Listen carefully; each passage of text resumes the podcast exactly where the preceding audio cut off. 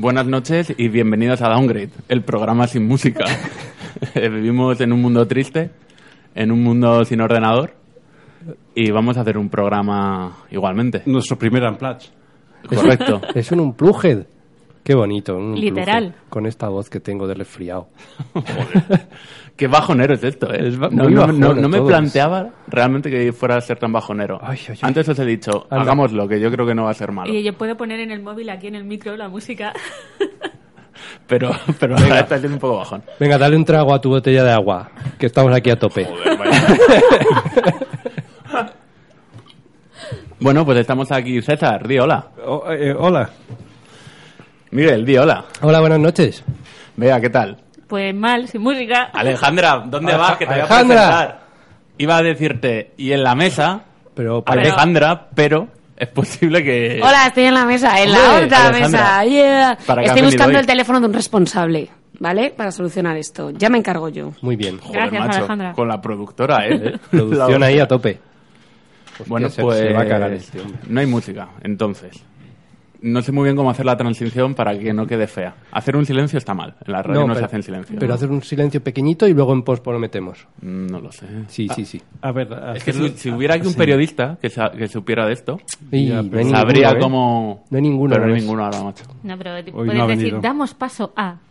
Damos paso. Claro. Así, A ver, el tema de directamente. la transición nunca bueno, no me parece mal, ¿eh? ¿eh? Damos paso a la primera noticia. Vale. Como si fuera casi el telediario. Claro. Hostia, somos de repente sin Matías. Prat. Espérate que nos falta la corbata. Por lo menos lo que sí que estoy es sin pantalones. Estoy en calzoncillos. Sí, como pero todo- con chaqueta. Todos los de telediario están así, lo sabemos todos.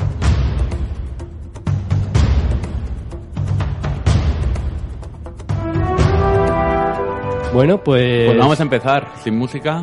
César. ¿te encargas de la primera noticia? Pues sí, espera, a ver de qué iba esto. Vamos a hablar de Stadia. Stadia. Mientras, mientras lo buscas y lo abres, voy No. avanzando.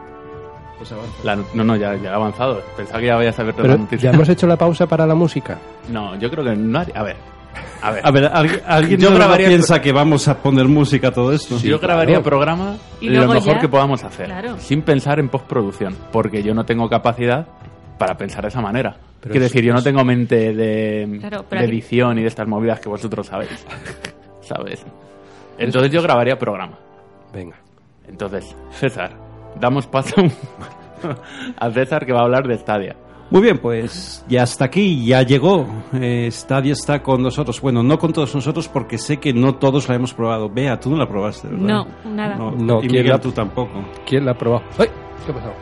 Eh, No, la persona que, que decía que lo había probado y que nos había dicho, oye, tenemos que hablar de esto en el programa, no ha venido. Ya, ya. También es verdad que tampoco lo había probado.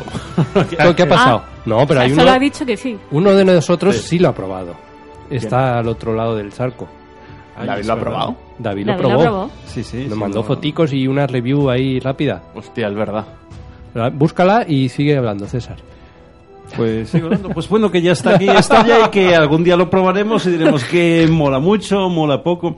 Pero el caso es que ya, ya hay, bueno, ya hay bastante, bastante movida alrededor de, de Stadia, ¿no? Por, pues, pues, por cómo va de velocidad, de rendimiento con las distintas redes.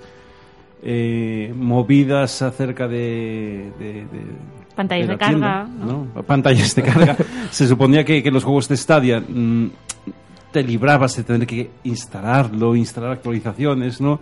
Y ya en el NBA 2020 eh, a unos usuarios les hacían una pantalla de instalando actualización, pero como no puede instalarla, pues les haría instalando actualización, instalando actualización, instalando actualización.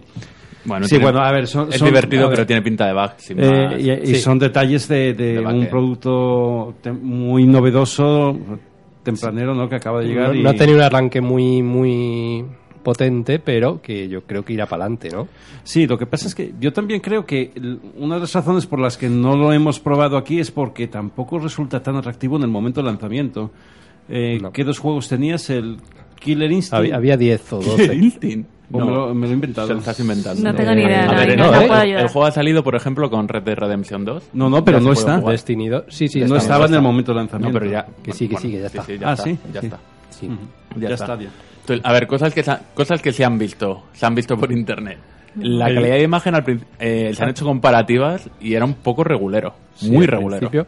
O sea, las reviews que salieron al principio de el GIF este que se hizo súper famoso de, Del se- señor que le daba el botón señor que le daba el espacio para que saltara el muñeco y Había como un segundo. había un segundo y pico. más. Y Pero decía es- que era con una red de un giga.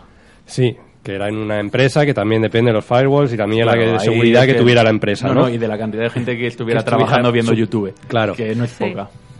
Y, y eso es lo que eh, salió en, Twitter y se hizo súper viral en un principio. Pero eso fue el primer día de, de estreno, digamos, y luego al día siguiente lo probó el mismo señor y ya iba decente. Ya va bien. Ya iba medio bien. O- Entonces, o- otra movida que ha salido. Que Google le echa la culpa. Claro, porque Ah, sí. una de las movidas es que en teoría de esto ibas a jugar a 4K.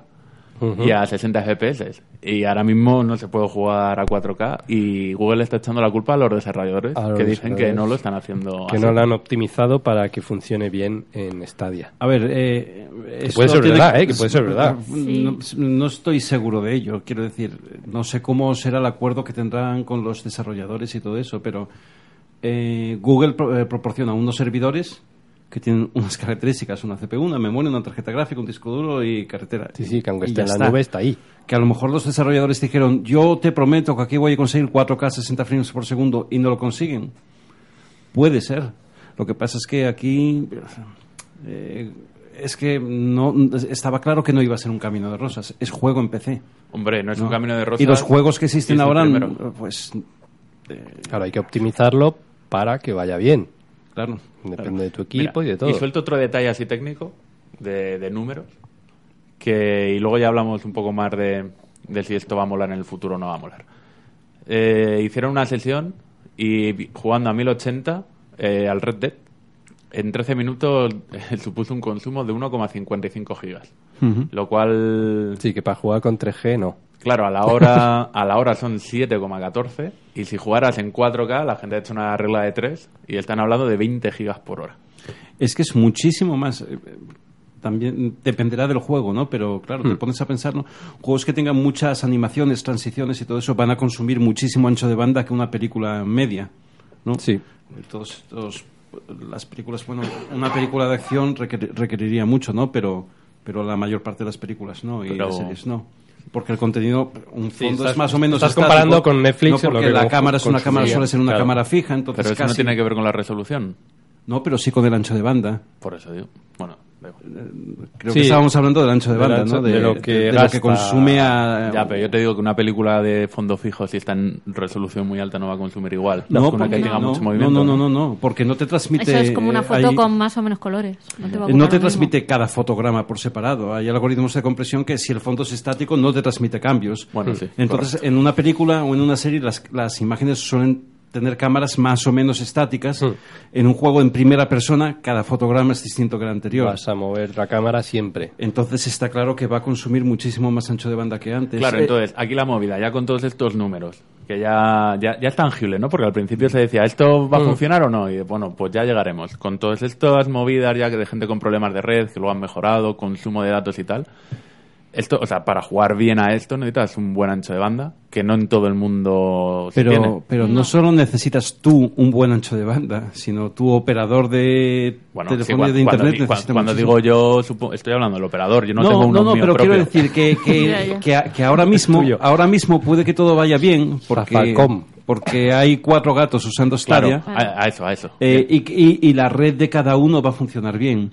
Dentro de, dentro de unos meses, si hay mucha más gente usando Stadia a la hora en la que, to- encima a la hora en la que no todo el mundo está viendo Netflix Ahí, justo. lo iba a y decir. todo eso, ¿va, va a ser suficiente? En hora punta, ¿no? Pues Claro. yo dudo mucho al De respecto. hecho, hay operadoras ya en España que en horas punta tienen problemas Sí. para dar los 600 Sí. megas que y prometen. que capaban, aunque era ilegal, el ancho de banda de, uy, De ciertas... de ciertos y luego, rivales. y luego otra cosa que... Terminará que- Stadia en Movistar Plus. O sea, Movistar- Metido todo en Movistar. Ya Sí. te digo. ¡Ole! ¡Ul! ¿Qué ha pasado? Esa musiqueta. Mira que bien. Eh, no está Alejandra en el estudio. Esto acojona un poco, ¿eh? Lo está, eh, Es magia. está Ah, que Vayamos al otro lado. Oye, oye, oye. Venga, pues vamos a hacer un momento de silencio. Vamos para allá y volvemos. Vale, pues hemos vuelto. Qué bonito. música de fondo. Qué bonito. Nos hemos mudado de estudio. Tú fíjate, para la cantidad de estudios donde podemos grabar, la cantidad de problemas que tenemos, ¿eh? Joder. con lo sencillo que sería eh, tener una botella, un bote de Pringle atado a un, yo qué sé, Una cuerda todo mejor, estoy convencido, ¿eh? Móvil. y además pa- pa- para todas las personas que nos escuchan, no íbamos a gastar mucho en Pringles. Bueno, estamos hablando de Google Stadia y de Sí, Sí, con las condiciones que tenemos ahora y ya sabiendo cómo funciona, el consumo que tiene, la calidad que tiene, si todo esto esperáis que vaya a funcionar. Yo soy escéptico. Eh, yo pienso que los problemas que estamos viendo ahora con Stadia son la primera hornada de problemas, ¿no? De, de- de un producto inmaduro y todo eso. Hay gente a la que le va bien, gente que le va mal. Todavía no tenemos datos reales, estadísticos que podemos juzgar el, el servicio en, en su totalidad, no en su, en su conjunto. Yo creo que habrá que esperar un par de meses. Pero por lo que decíamos antes, ¿no? Eh, yo pienso que la demanda de ancho de banda va a ser muchísima. Sí. Eh, y la calidad. ¿Y cómo lo vamos a notar? Pues con temas de latencia, pero también temas de calidad de la imagen, que lo vas a ver, pues igual que Netflix a, a determinadas horas lo ves Se peor. pixela un ¿no? pelo. Se, se pixela. Y, y otra cosa que, que, bueno, que quizás es menor, pero por ejemplo, a mí, me, a mí en mi caso me preocupa. Vivo en un bloque con muchísimos vecinos, son 14. ¿Cuántos dice en tu bloque, César? Debe ser como 2.000 viviendas. Es un bloque doble que es el portal 18 y el 20, no voy a decir la calle. Uy, Eh, A lo mejor lo has dicho en otro programa y tienes un problema ahora. Es posible. Lisa S, perdón. Eh, pues so- es un, son dos bloques pegados, ¿no? Que son 18, eh, Plantas. el 18 y el 20, no, son 14 plantas en cada uno. En Ah, la mía bueno. hay 12 puertas por planta. 12 puertas por planta Y en por la otra 14. creo que hay- hay No- ocho o no, diez, no, ¿no? sé multiplicar eso. O sea, No, no, no, hay- no hay ancho de banda suficiente ahí para... cuando ves las, las actas de las, re- las reuniones de vecinos, la cantidad de, man- de dinero que se maneja ahí es acojonante. Pues ahí tenéis para una fibra Pues, gorda, hombre. pues la, la wifi la wifi a veces va bien o y a veces va peor porque hay muchas wifis en, en muy poco espacio Pero pagad una entre todos. y la conexión entre el Bueno, así puedes... Bueno, igual. Venga. Ahí va a empezar a desbarrar. y la conexión del mando como mínimo va por wifi no Sí. Eh, bueno, pues hay, hay muchísimos factores, muchísimas cosas que a- además a medida que, que incremente la, de- la- la demanda ¿no? de, de Stadia, igual que lo hemos visto con Netflix, ¿no? pues puede, puede dar problemas. ¿Cómo será capaz de...?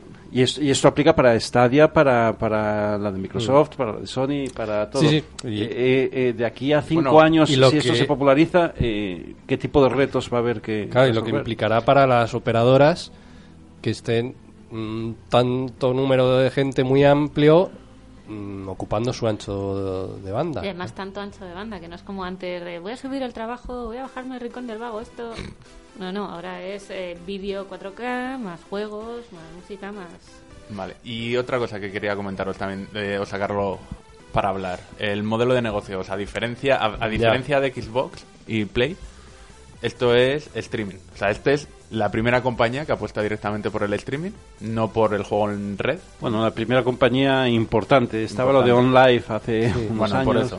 Bueno, el, Entonces, Pero todo el- su el modelo se basa Now streaming. también era streaming. Sí, pero era un spin-off de PlayStation, ¿no? O sea, eh, Google Stadia es juego por Sí, sí, por eso. se Es acabó. una empresa que se dedica solo a esto, claro. Entonces, a diferencia de Xbox y Play, o de Microsoft y Sony, aquí en el, en el, bueno, lo recordamos porque esto ya se sabe, que tienes el modo Pro que pagas todos los meses y te regalan un juego más o menos al mes. Y, luego los que te quieras comprar, que van 4K. aparte. Y tienes más calidad. Y luego está el plan de pagas menos y te tienes que comprar todos los juegos. Eh, Hay uno gratuito que va a salir en febrero, que se juegas como mucho a 1080 Exacto. y los juegos que tú compres.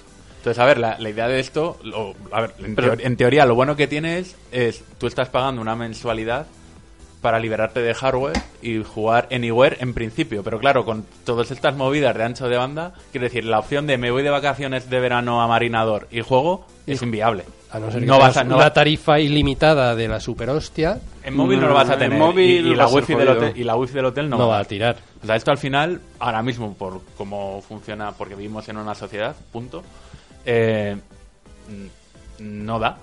No da más, más allá de jugar en tu casa. Pero, pero lo que dices es, es interesante. O sea, hablando del modelo de, de, de- de Stadia, eh, yo decía al principio, eh, cuando hablamos de los juegos, lo, lo que te aporta Stadia a día de hoy, Stadia Pro.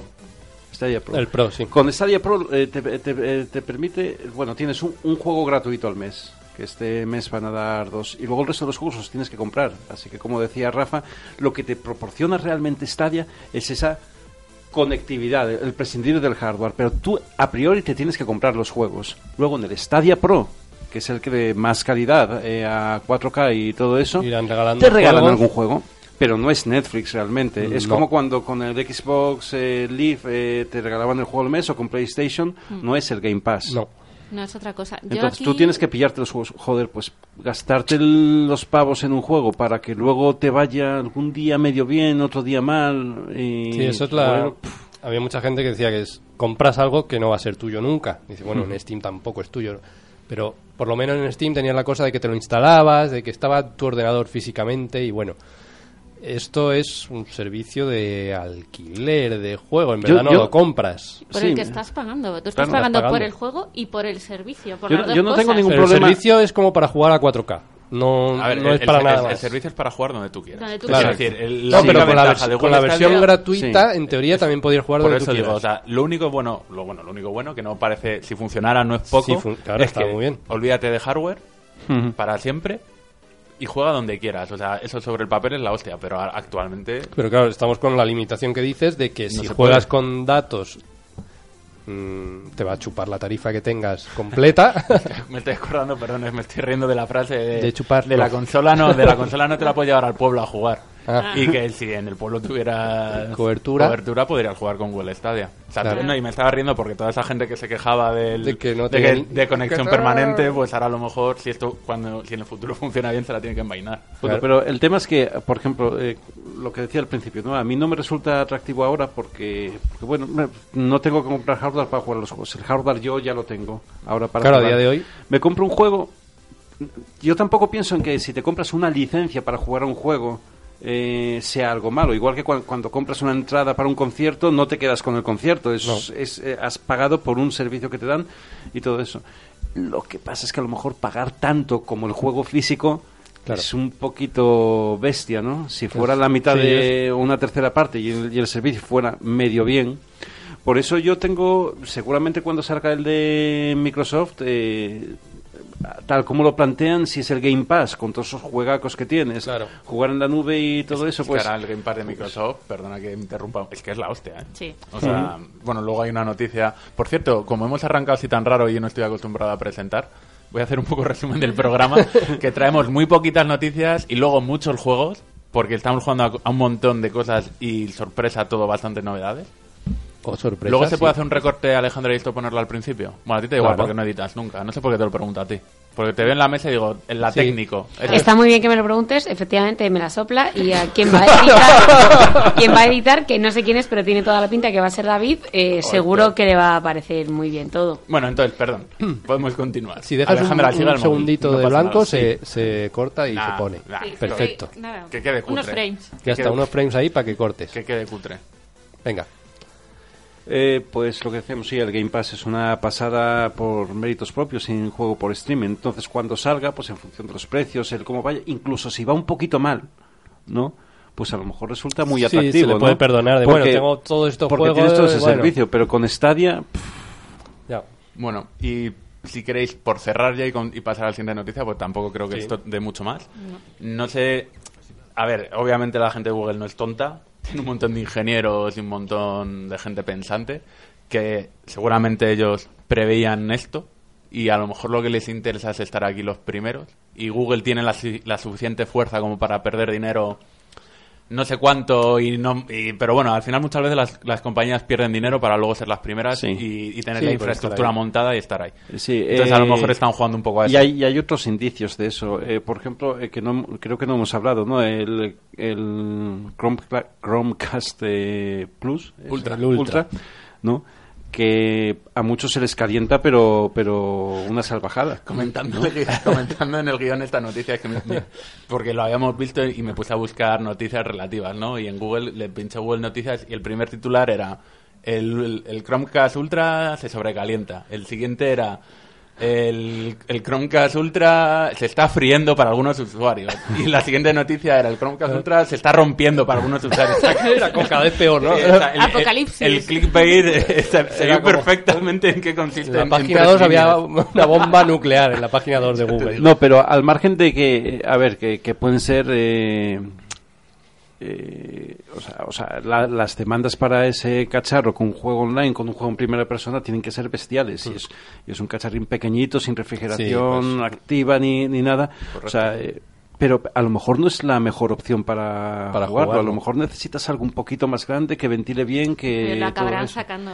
Y también puede ser lo y a también puede ser fallos. Esto lo esto, y también pueden ser fallos, perdona, de, de, de producción de las primeras unidades del producto. Claro. Hay muchas explicaciones razonables para ello y, y no hay que llevarse las manos a la cabeza, pero, pero sí es quizá un indicio de que no estaban preparados para Mm. hacerlo. Si, si fuera Microsoft o Sony sacando su consola y una de cada 10 consolas o una de cada 50 consolas se calienta y, y, a- y cuando llevas una hora jugando no puedes seguir jugando, tienes que esperar a que se enfríe, la movida hubiera sido... Bueno, tampoco se sabe cuántos Chromecast Ultra le está pasando esto, ¿eh?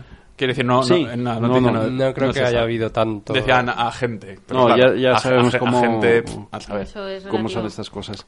Vale, Pero, pues- pero quiero- yo lo tomo como un indicio de que el servicio eh, lo han sacado, como tú decías, Sí, eh, tienen, un poquito rápido. Tienen previsto exclusivos ellos mismos. Bueno, también. ya salió un exclusivo, el de el- la compañía española. el de la compañía de, Se me ha olvidado el de nombre. Tequila. De Tequila, correcto. ¿Y el Ya nombre del no- juego, os acordáis? El nombre del juego, de- sí, de- de era una copia de Luigi's Mansion mezclado con no sé qué, ¿no? Joder, vaya nombre más raro, ¿no? vale, pues si no, no me acuerdo el nombre, pero sí, que era jugabilidad era de ese tipo. O sea, que sí, yo creo que han se han precipitado un poquito y... Yo no digo que bueno. se hayan precipitado, No, ¿eh? pero- Yo digo que sabiendo cómo iba a ir, han preferido querido estar ahí. estar. Porque, oye, Correcto. mm, luego vete a saber en el futuro. No, y también han limitado muchas cosas. ¿eh? Ahora mismo no puedes comprar eh, Google Stadia Pro por separado, sino es con el pack. Eh, de la consola. O sea, quieren, mando y todo esto, quieren sí. que sean cuatro gatos los que lo prueban al principio, luego ocho gatos, 16, 32. Vale, pues pasamos ya al siguiente entonces. Pasemos. ¿Os parece?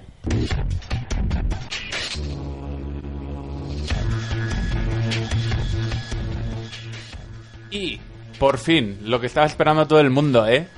Todo el mundo. ¿Se va a ¿Por acabar el mundo? ¿Se va a acabar el no, mundo? lo estaba esperando todo el mundo. ¿El qué? Que dice Valve que saca un nuevo juego de Half-Life, ¿eh? ¿Cómo os queda? ¿Cómo os queda? Ah, el fin del mundo va a llegar cuando... No voy a hacer más broma irónica porque esto es- no es un programa de actualidad. Cuando lo escuche la gente del mundo sabe qué es. Ya, ya habrá salido, ya, Ya. estará jugándolo. Eh, vuelve Half-Life en VR. Ni siquiera en forma de chapas, como Alf. En puta VR. Eh, bueno, pues eso, Valve ha anunciado que retoman otra vez los videojuegos. Bueno, retoman después del último juego de cartas, ¿no? Que fue un hostiazo de mucho cuidado. Sí. Han decidido ir a lo seguro con un juego de VR. un juego de... que Un que juego- petan ventas siempre. aumenta, eh, Que todo aumentada, el mundo puede disfrutarlo. ambientado entre el Half-Life 2, uno, el 1 y el 2, Entre el perdón, 1 y el 2. con No sé. Alex de protagonista, compañera de Gordon Freeman en el episodio en el Half-Life 2, episodio 1, episodio 2. Yo siempre defendido bastante los juegos de VR como otra forma de entretenimiento y incluso algunos juegos yo creo que tiene cabida.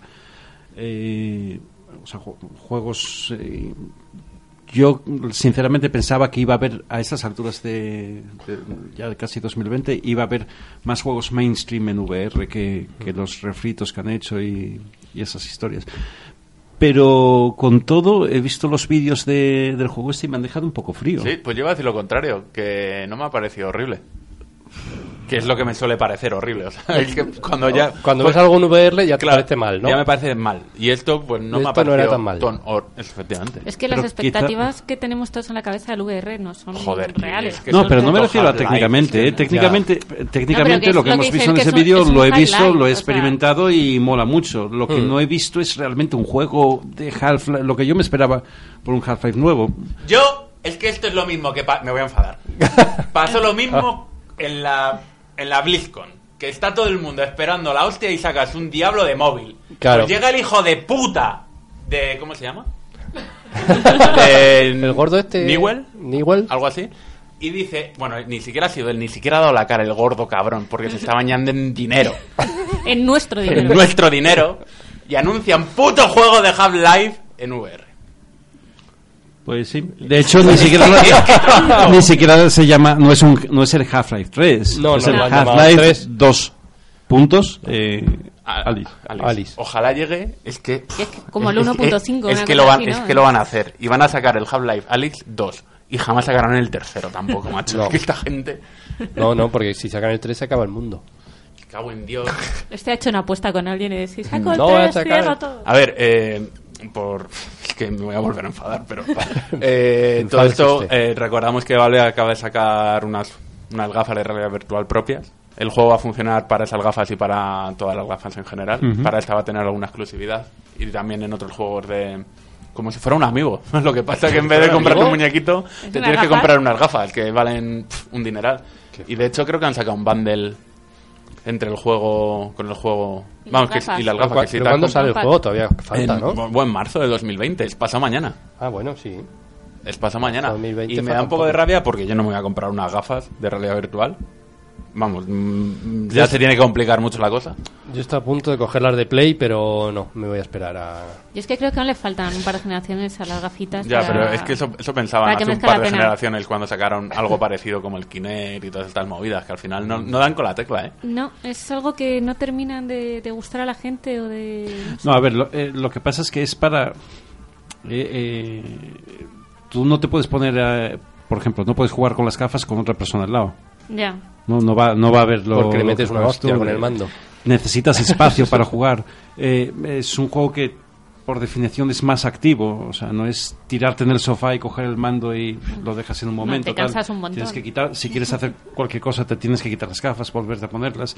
Es para otro tipo de actividad, de, de experiencia. Y si no encontramos algo a lo mejor hay juegos tipo simuladores de vuelo, eh, etcétera, que unos nichos en los que sí funcionan bien, pero para los juegos de verdad. Yo me de acuerdo, Ha dicho juegos de verdad. Algo que no sea porno, ¿no? Ah, Estamos yo, hablando. yo- yo me acuerdo, eh, con las Oculus probé el- un, un juego que se llama Lucky's Tale. Eh, es una especie de Mario 64 con un zorro y tal. Y, y me flipó el juego, porque cuando juegas es como si, estoy aquí delante de la mesa del estudio, es como si vieras las cosas moverse, moverse dentro de, de- delante de ti. ¿No? Es un juego en tercera persona en Pues- el que es como si tuvieras muñequinos. Yo he probado uno que era, que, mm, obviamente no sé cuál es, eh, pero era un shooter y la verdad es que la sensación era muy, muy guay. Y tú en la mano tenías una cosa que voy a decir que seguro que lo he dicho mal, pero una especie de mm, super pistola y es verdad que podías interaccionar, interactuar con las cosas que había que, que obviamente no estaban en la realidad, pero tú con las gafas entonces te ibas moviendo y, y, o sea, a mí sí me pareció que estaba bastante logrado. Eso Sí. sí, lo probé cinco minutos. A los cinco minutos Claro, tenía un dolor de cabeza que estaba ya que... Joder, pues que- entonces Claro. ma- malo, No, ¿eh? pero yo no he tenido dolor de cabeza. He estado más de me- sesiones de más de media hora con las gafas sin, sin problemas y tal. Algunos shooters que pueden funcionar bien, otros juegos que lo que digo que me flipó, un Mario 64 con gafas. Eh, Pero tú pues veías sí. al muñequín. Tú lo ves, pero es que es como si lo tuvieras aquí delante Ah, de la vale. mesa. Entonces Hostia, la sensación de tener no- no algo eso. O sea, Eh, realidad aumentada, no es- realidad virtual. No, no es realidad aumentada, es realidad Sí. virtual. Pero, pero- quiero decir que Ya. tu sensación es como si estuviera ahí delante. Vale, pero no, es no muy lo ves, lo ves en primera persona, lo que estás diciendo. No, no, no, lo ves Joder, es que tercera estaba pensando persona. hacer un triple salto mortal, como Claro. en el Mario 64. Te da un Con chungo. digo, Dios mío, qué mareo. No, no, lo, lo ves en, en tercera persona, sí. Pero eh, No es habitual eso, ¿no? No, en realidad no, no, no, no, juegos de eh, tercera persona. No, por, e- por eso ese, ese juego me sorprendió. Y Mm. dije, hostia, es que se puede hacer incluso juegos de rol. Un- es que me imaginé un Baldur's Gate Un Baldur. Sí. en, en, Con eh, con las ver, con Incluso aportaría ahí. algo. Lo que pasa es que es todavía es muy incómodo. A lo mejor con gafas de nuevas, cuando salgan, no sé, más ligeras, que te las puedes poner, quitar a, a otros métodos, medios de interacción, no lo sé. Lo que está claro es que Rafa dice que de momento no se va a comprar unas gafas. eh, la mayor parte de la gente, yo las tengo, pero la mayor parte de la gente tampoco eh, es difícil. A lo mejor sí hay, sí está ahí, pero es difícil que coja atracción. Yo no a lo mejor cuando te compres esas gafas de realidad virtual serán bifocales. ¿Eso es un chiste? Sí. Vale. Eh, no, no sé si, si en Valve habrán pensado repetir la jugada que todo el mundo pensaba que se iban a dar un hostiazo, un hostiazo y luego fíjate que sacar Half-Life 2, cuando sacaron Half-Life 2, que era obligatorio jugarlo en Steam y era obligatorio in- instalártelo. Y buah, yo me acuerdo que me enfadé. No sé por qué me enfadé porque que ya pirateaba bastante, pero. pero bueno, en, en general, o sea, como concepto me Eres pareció mal. enfado, fácil. Eso es verdad. Yo me enfadé. Yo también me acuerdo porque vino con la tarjeta gráfica, eh, el Busher ese, ¿no? Eh, el cupón. Y, y a los dos o tres meses ya pude instalar el juego, el juego por fin. Y molaba tener la, la biblioteca de Steam con tres juegos, el Half-Life y el, Portal. con- eh, no, el, El Portal fue todavía no. ¿no? No, no. Pero El- creo que era el Counter Strike o, eh, o una cosa el Portal así. salió con el paquete naranja, que es el que le llamaban, Hmm. ¿no? Que venía. Sí. Vale, bueno, pues eso decía, que no sé si pensaban o piensan que van a repetir jugada. Complicado me parece. Porque ya no es instalarte un programa, es gastarte un dinero. Ya, Yo creo que, que han hecho un juego, le han puesto el nombre de Half-Life para decir, Puede venga, ser vamos a vender las gafas, Puede, Puede ser. ser. como sea. Puede ser. Alejandra, siguiente noticia. Aquí, un dictador.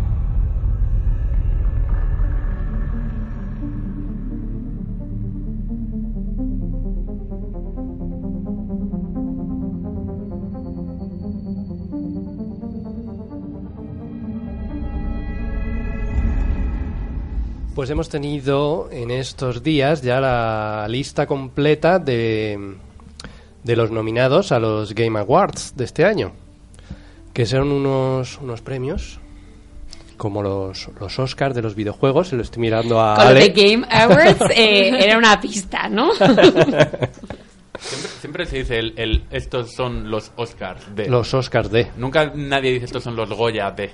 Por razones obvias. Correcto, continúa. Continuamos.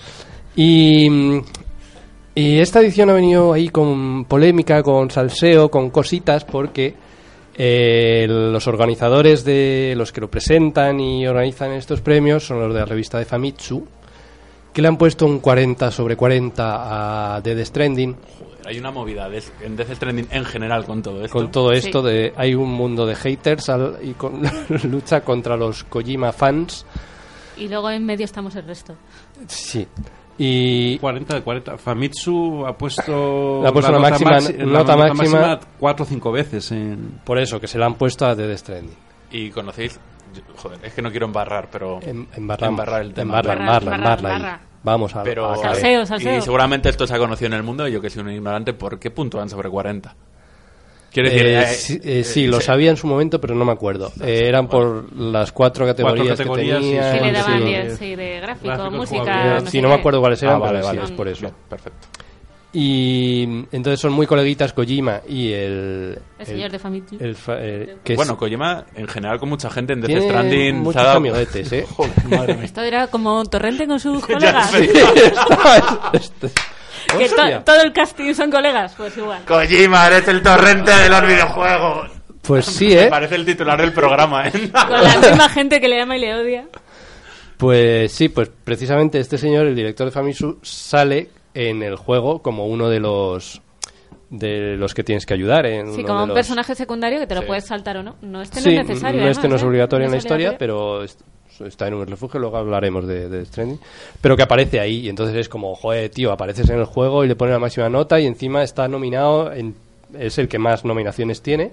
No sé si el que más se ve de control está ahí. Sí, ahí. pero tiene más. Yo creo que escuchan otros podcasts que es el que, El que más, más, tiene. ¿no? Es que lo escuché ayer en un taller. No, no, en estoy- el estoy contando. ISS Sí, sí, es, Puede ser, sí. es- estaba... Que sí, tenía uno o dos menos, tiene control, pero vamos. Control Y- tiene, por favor, el mejor premio al doblaje. El Ah, no, doblaje al castellano, que sí. claro. Que se lo A dan ver. en estos. Control aquí en España te dio una puta mierda de críticas solo por el doblaje. Pero parece ser que es un buen juego. Sí, Yo no la- lo he probado. la- la- no, la, la- la Yo gente no lo he probado. lo ha probado. Los que no saben español dicen que Claro. es un buen juego. La gente de fuera. Sí que es verdad que la gente, y a mí me sorprendió, ¿eh? porque yo Sí. me pasó lo mismo. Como, como entré con lo del Con el doblaje, doblaje, pensé, claro, es que "Buah, lo, que, lo que empieza mal es Y que... ya lo odiaste desde el principio, Rafa. Claro. Eres muy de odiar. Pero Joder, existe no- la opción no de sabes. ponerlo en inglés con subtítulos. Sí, sí, sí. Entonces, Y, ¿Y qué? Empezamos a comentar categorías así que las más Categorías, importantes, a ver, no más las o menos cutres no, sí. pero las No, Sí, no, las todas tampoco, habrá un No, puñado. no, el año eso. pasado, esto, esto que no, no- creo que no lo hemos contado. Intentamos hacer una grabación de los Game Awards en directo, que nos conectamos cada uno desde su casa. Eh, terminó Yoyo durmiendo, nosotros Sí. aburridos, alguien que no voy a nombrar haciendo chistes racistas y homófobos, pero mal. Pero, pero nunca ha pasado eso aquí. Ya, pero, pero es que ahí te estaban diciendo de verdad. Y Ah. dije yo, o sea, yo estaba diciendo, pero ¿qué está pasando? Pero ¿quién es tío? esta gente? Por favor. No, no. No, yo creo que ya se verá, será un resumen y ya nos reiremos todos. No, pasar un poco por encima, por lo menos los que tengan juegos que nos suenen, las categorías. A ver, juego del año. ese Juego del año, ese juego del año. Juego del año. ¿Quiénes A ver, está Control, Death Stranding, Super Smash Bros, Resident Evil 2, Mm. el Sekiro y The Outer World. O sea, son todos buenos juegos. Claro. ¿Esto es lo mejor que ha salido en el año? En este 2019. año. Son los o que sea, están digo lo, lo demás nombre. Había ahí tirlia porque no estaba el Gears 5. Ah, amigo. Pues- Hostia, es que es el gordo de Microsoft. Sí, de este el Claro, Pues yo estoy jugando al Outer Worlds y me, me está molando mucho, pero, Pero yo tú- no lo pondría en esa lista ni de coña. claro, es... Y para ¿qué mí a lo mejor es el criterio- juego del año, ¿eh? ¿Qué Pero- criterio tienes para juego del año? Porque Yo ha no llamado sé. mucho la atención. A mí me es- extraña que el Kingdom Hearts, por ejemplo, no esté. ¿Y No qué? lo he jugado, pero el 3. Bueno. No sé cómo, Y el Resident. Evil 2, eh, que es un remake al Claro, final. es- es Por lo muy que bien que decían. esté, ¿eh? Ya, pero no creo, que no es, sé. es remake y que, bueno, que merece estar ahí porque es la hostia, vale, pero juego del año del 2019... Luego tener en cuenta que los independientes van aparte, que este año ha habido bastantes independientes. que están Pues que ha habido cosas muy buenas, ¿eh? ¿Lo tienes a mano, los independientes? Sí, está Baba Is You, Joder, es que... Digo, es que si no está el Baba You... Disco. Elysium, que está en bastantes categorías. Hostia, es Disco verdad, Elysium. ¿eh? Es otro pepino. Carlos lo ha jugado, macho. Yo estoy deseando no que, lo saquen para, para consola. Katana Zero, que no lo he jugado. Other Wheels, que tampoco sé cuál es. Eh, Other Wheel. No tengo ni Wheels, idea. no Ya, ya, ya. Other Y el del ganso. Es de Napurna. El del ganso. El del ganso. El ganso da para mucho meme, macho. El del ganso está muy bien. Estoy viendo las categorías, sí. No, el, el Gears 5 sí sale. En, Sale, pero- En mejor diseño de sonido. Es como Ah, cuando te dan el. Oscar al mejor. Claro. en categorías técnicas, ¿no? Luego están los de VR. Oye, ¿y. Nintendo? Eh, está Juego el, de el- acción. El, Smash Bros. Nintendo... Ah, Pero- está como mejor juego de acción, ¿eh? También. Eh, Ya, El pero, Gears 5, pero claro. que eso es una mierda. Claro, 5. es que- Espera, espera. Otra, otra cosa chula. Mejor juego familiar. Son todos de Luigi's Todos- Mansion 3, Sí. Ring Fit Adve- Adventure, Super Mario Maker 2, Super Smash Bros. Ultimate, Yoshi's Craft, Crafted World. Todo To- Nintendo. Toda la categoría Nintendo. entera son de Nintendo, Sí. de juego es que familiar. justo lo que iba a decir, que hombre, que el Smash Bros. está guay, pero... Ya, bueno, pero- Como juego del año- que es un remake del de Wii U. ya. Es que es verdad que, bueno, acaba de salir Pokémon, pero Pokémon tampoco suele estar No entraba en porque juegos- entraba justo. Ah, también otra polémica que se me ha olvidado. El plazo de para entrar en estos premios de este año ¿no? era justo el 8 de noviembre, que es cuando salió Dead Stranding. Y sea- las malas lenguas, ¿no? Sí. Claro, y las malas lenguas dicen, ay, te he dejado la fecha para que entre el tuyo. Bueno, te dejan la fecha para que entre el tuyo o como quieres entrar en los premios resulta que lo digo porque antes, en el caso de los Oscars eso Es pasa así. mucho. Sí. Como quiero entrar en los Oscars de X año, pues Lo estreno antes o después de X fecha. o sea Claro, pero que decían que normalmente era el 15 de noviembre, pero como entraba el de Star Wars, no querían arriesgarse y lo han adelantado al 8. Pues, Eso dicen las malas adela- lenguas. adelanto, No sé. adelanto, que no, no no era lo que a hablar, que, a ver, no jugado al resto, pero no me parece el juego del año tampoco Star Wars. Es que, claro, yo aquí hay juegos que no puedo comprar porque no he jugado a todos. A lo mejor conozco tres de los seis que hay. No, pero, No, oye. o sea, jugar, jugar no, pero es que es eso, de los que hay aquí que sean novedosos, pues es que decían Gears 5 es la quinta parte de lo mismo. Claro. Joder, y está Resident Evil 2. Claro que es un remake que de... es un remake, tío, de no. No, pero de lo que ha salido este año es verdad que estamos como en el cine. Mucho remake, mucho refrito, Ya, ya. mucha tercera parte, pero cuarta, sí, pero quinta. que podía haber quitado a lo mejor el Resident Evil y meter el Gears 5 a lo mejor. Bueno, yo No sé. doy un consejo a la gente que se enfada con esto. Yo que soy muy de enfadarme con muchas movidas. Este que tienes experiencia. no os lo toméis en serio, porque esto al final es un, es un evento privado. Sí. Claro. Niño, deja de hacerte pajas y disfruta del juego. No vayas a internet a dar por culo. Claro, Eso es, Mira el revuelo que hubo el año pasado con que ganó el God of War a- al Red Dead, que estaba todo el mundo indignado. Eh, y, pues te voy a decir una cosa. y a mí me parece que tenía razón. Yo, después de haber jugado a los dos, me parece que- me lo pasé mejor. A ver, es que joder, es, otro- es Sí, otro- no, es no otra es movida. otra movida. Es Yo no he jugado ninguno y también me parece. Eh, yo he jugado a los dos y, y es que, joder, y además jugando al, al, al Fallen Order, me acuerdo mucho del, del Red Dead, de lo bien hecho que está el Red Dead. Es que el Red Dead es una puta maravilla en muchos sentidos, pero me lo pasé mejor jugando con el God of War. Es que con lo cual lo entiendo. hay que olvidar que al final son juegos, hay que pasarlo bien, o sea, tiene que darte alguna sensación, no simplemente porque sea una obra técnica maravillosa, es suficiente. Tiene que tener algo más. Pero eso, lo que decíamos, de la lucha de, ay, es que va a ganar este, va a ganar otro. O sea, tú disfruta de los juegos y porque gane uno o gane el otro no te va a haber gustado más a ti. Efectivamente, yo por eso digo, chico. Por eso que esto da No igual. enfades, o sea, la, la gente dice, ah, le, le vas a dar el mejor bueno, juego. eh, em, para Pues tampoco... ¿Verdad, Gabe Newell? Saca un puto Half-Life de verdad ya. Y que gane el Game Award Eh, de la Qué vida. absurdo. Cositas a destacar, por ejemplo, está el Gris nominado a Mejor Dirección Artística. Ole ahí. Ahí. Joder, es que es un juego muy bonito. Es preciosísimo. O sea, No me acuerdo mí- qué nota le dimos. Es un que- ocho y medio. ¿Un ocho y medio? No sé. No lo sé, lo Siempre hizo... un ocho y No, medio. lo, lo hizo Héctor y me parece que le dio más nota, ¿eh? Lo hizo como súper emocionado el Gris. Mm, Yo creo que lo hice yo. ¿Ah, sí? Y creo que no le di tanta nota. A mí me suena Un que siete. yo recuerdo a Héctor ahí Solo damos este. o siete o ocho y medios. Me cago en la puta. Estoy No. absolutamente de acuerdo con este comentario que has acabado de lanzar. Es que en concreto, mierda. Rafa lo pone siempre todo fatal y luego dice, venga, Ah, un un 7. siete. No, es Tío. mentira. Es que no puedes Sí, comparar. escúchate los programas anteriores. Voy a escuchar todos. Hombre, claro que lo hago, porque si no tendríamos 10 visitas. Claro. Yo tengo un bot ahí puesto, una, una Raspberry Pi, dándole clics. Yo tengo un ransomware que bloquea ficheros de grandes compañías como. Everest, por decir una en particular. Por ejemplo. o u hospitales que no tienen que dar dinero para liberar, sino tienen que escuchar Downhead. Y, ojo, llaman a los técnicos y no lo y, no, escuchan. y no escuchan. Y no escuchan el puto Ni siquiera le dan el clic de Formatean el ordenador y pierden todo el historial clínico de toda España antes de escucharnos a nosotros. Qué bien. ¿Y alguno, alguna categoría más queréis comentar? O... Eh, No, nos recuerda David ahora Downgrade, el programa que empezó diciendo no nos vamos a cortar poniendo notas bajas. ver, Eso es. Pero a ver, tienes razón, pero es que luego jugamos a pepinos de juegos. Claro. Es que quiero decir, Y los juegos que analizamos son pepinos. o Claro, sea, es que no, no yo vas a sí analizar el- pocas veces. Yo por, yo, por ejemplo, Minit, por decir uno que me acuerdo, o aquel la aventura gráfica de. Le jugaste tú también, Alejandro. Claro, pero en ¿Quién le esa aventura gráfica, por ejemplo, yo ahí le di bastante cera y todo el mundo, sí, bueno, es No, verdad, no. esto sí, esto no, venga, nota. Y la gente, siete, nueve, y era como, No. pero chico, pero sí. No, Le un no. 6 a ese, Yo Eh, seguro.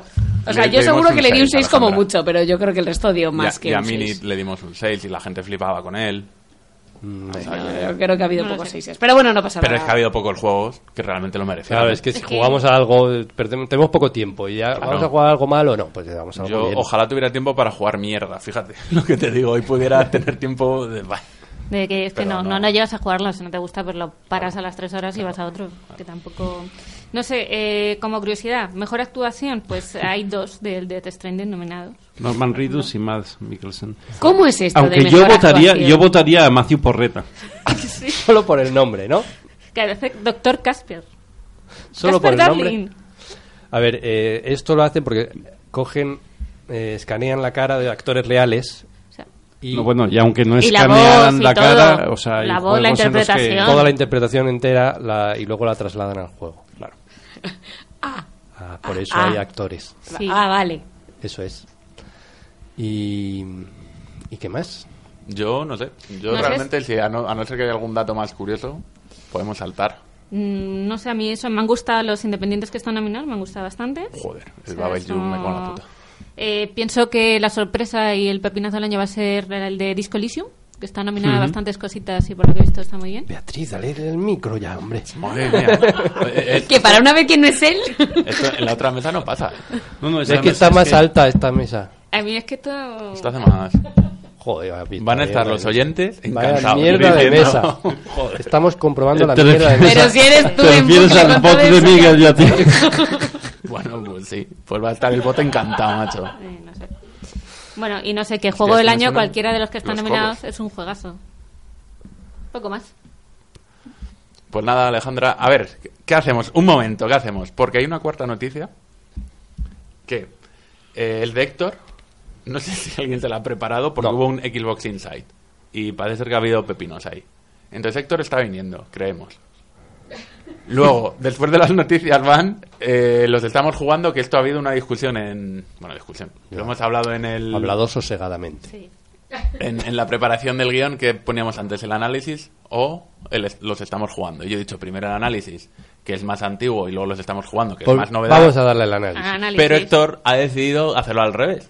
Pero Como- Héctor no está Pero aquí. como Héctor no está. Ni Héctor está aquí y ni Héctor está aquí y la edición del programa va a ser compleja y vamos a poder decidir luego. dónde ponemos cada cosa, si lo ponemos o si lo tiramos a la Entonces, basura. saltamos la Entonces, noticia, saltamos análisis, perdón, estamos jugando y vamos directos al análisis. Me parece correcto. Y luego cuando venga Héctor decimos qué hacemos con su noticia. Pues vamos a análisis. Análisis.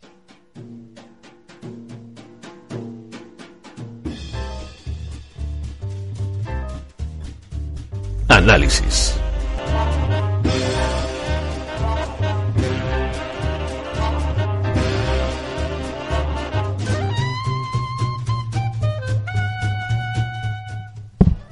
Pim. Joder, madre mía, vea, ¿eh? Abro micrófonos, pimba. Es que está muy alta y ella es pequeñita. Es que no llego. Eh, eh, yo, yo creo que nos pasa a todos, ¿eh? Yo, yo estoy así como un poquito... Yo te entiendo. Yo cuando eh, antes es que esta mesa es la antigua porque nos hemos tenido que cambiar. Vale, pues en esta mesa yo me ponía una, dos sillas, una dentro de Claro. otra para porque es que si no parecía llego. monchito. ¿Cómo? Nunca Sí. te he visto con dos sillas Así puestas. como esa. Mm, Sí. sí. ¿Ah, sí? O sea, esta no porque esta que tengo aquí es la Es- puedo subir y bajar, es buena. pero en las vuestras ponía dos, una encima de otra. A ver, es que si no te no he visto llegaba en ni la a la vida, mesa. Alejandra, ¿en serio me estás diciendo esto? Claro, porque nunca me siento en ese lado, pero Vale. antes sí. Los que medimos metro y medio hacemos eso Correcto. bastante a menudo. Efectivamente, mucho más de lo que nos gustaría reconocer. Bueno, y a partir de ahora, blas, blas, blas. Vamos a hablar de Blasphemous, el juego... Hostia, mira, ya... Esto... ¿Qué te ha a ver, digo, que iba a decir el juego español, desarrollado, español, desarrollado por... Y no sé quién lo ha desarrollado. Chicken, ¿cómo era? Chicken Gromenauer era la empresa. Es verdad, era algo así. Y, y he dicho, me cago en la puta. lo voy a buscar. Y he dicho, me cago en la puta porque lo quería haber mirado. Y cuando iba a decir la frase he dicho, Rafa, Game Kitchen. Eso es, muy Game bien. Kitchen. ¿Ves cómo he acertado?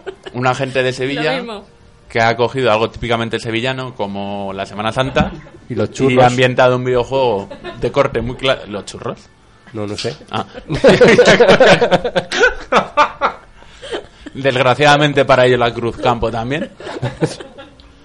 Y bueno, pues eso, ha desarrollado un juego de corte muy, muy clásico en 2D. Muy esperado, que lo petó en su momento en el Kickstarter Mm. o en el crowdfunding o lo que montaran. Era Kickst- Kickstarter. De hecho, nosotros no llegamos, fuimos a poner y ya estaba... Y no te dejaba poner más, normalmente te dejan Sí, poner te más, dejaban ¿no? poner más, Sí, pero, pero yo ya que- no daban yo, nada, claro, ya yo quería yo un- cosas. Ah, ya no cosas daban nada. guay. Ya quería cosas guay, no, te daban... eh, no quedaban. Te daban el juego y poco más, ¿no? Eso es. Bueno, pues vamos a empezar hablando del Blasphemous juego en 2D de acción y... ¿Qué, qué se está pasando? Me estoy volviendo loco. ¿Ha pasado alguien por aquí? Sí. Vale, perdón, joder. Alguien que no es Héctor ni yo-yo. Ni Lucas.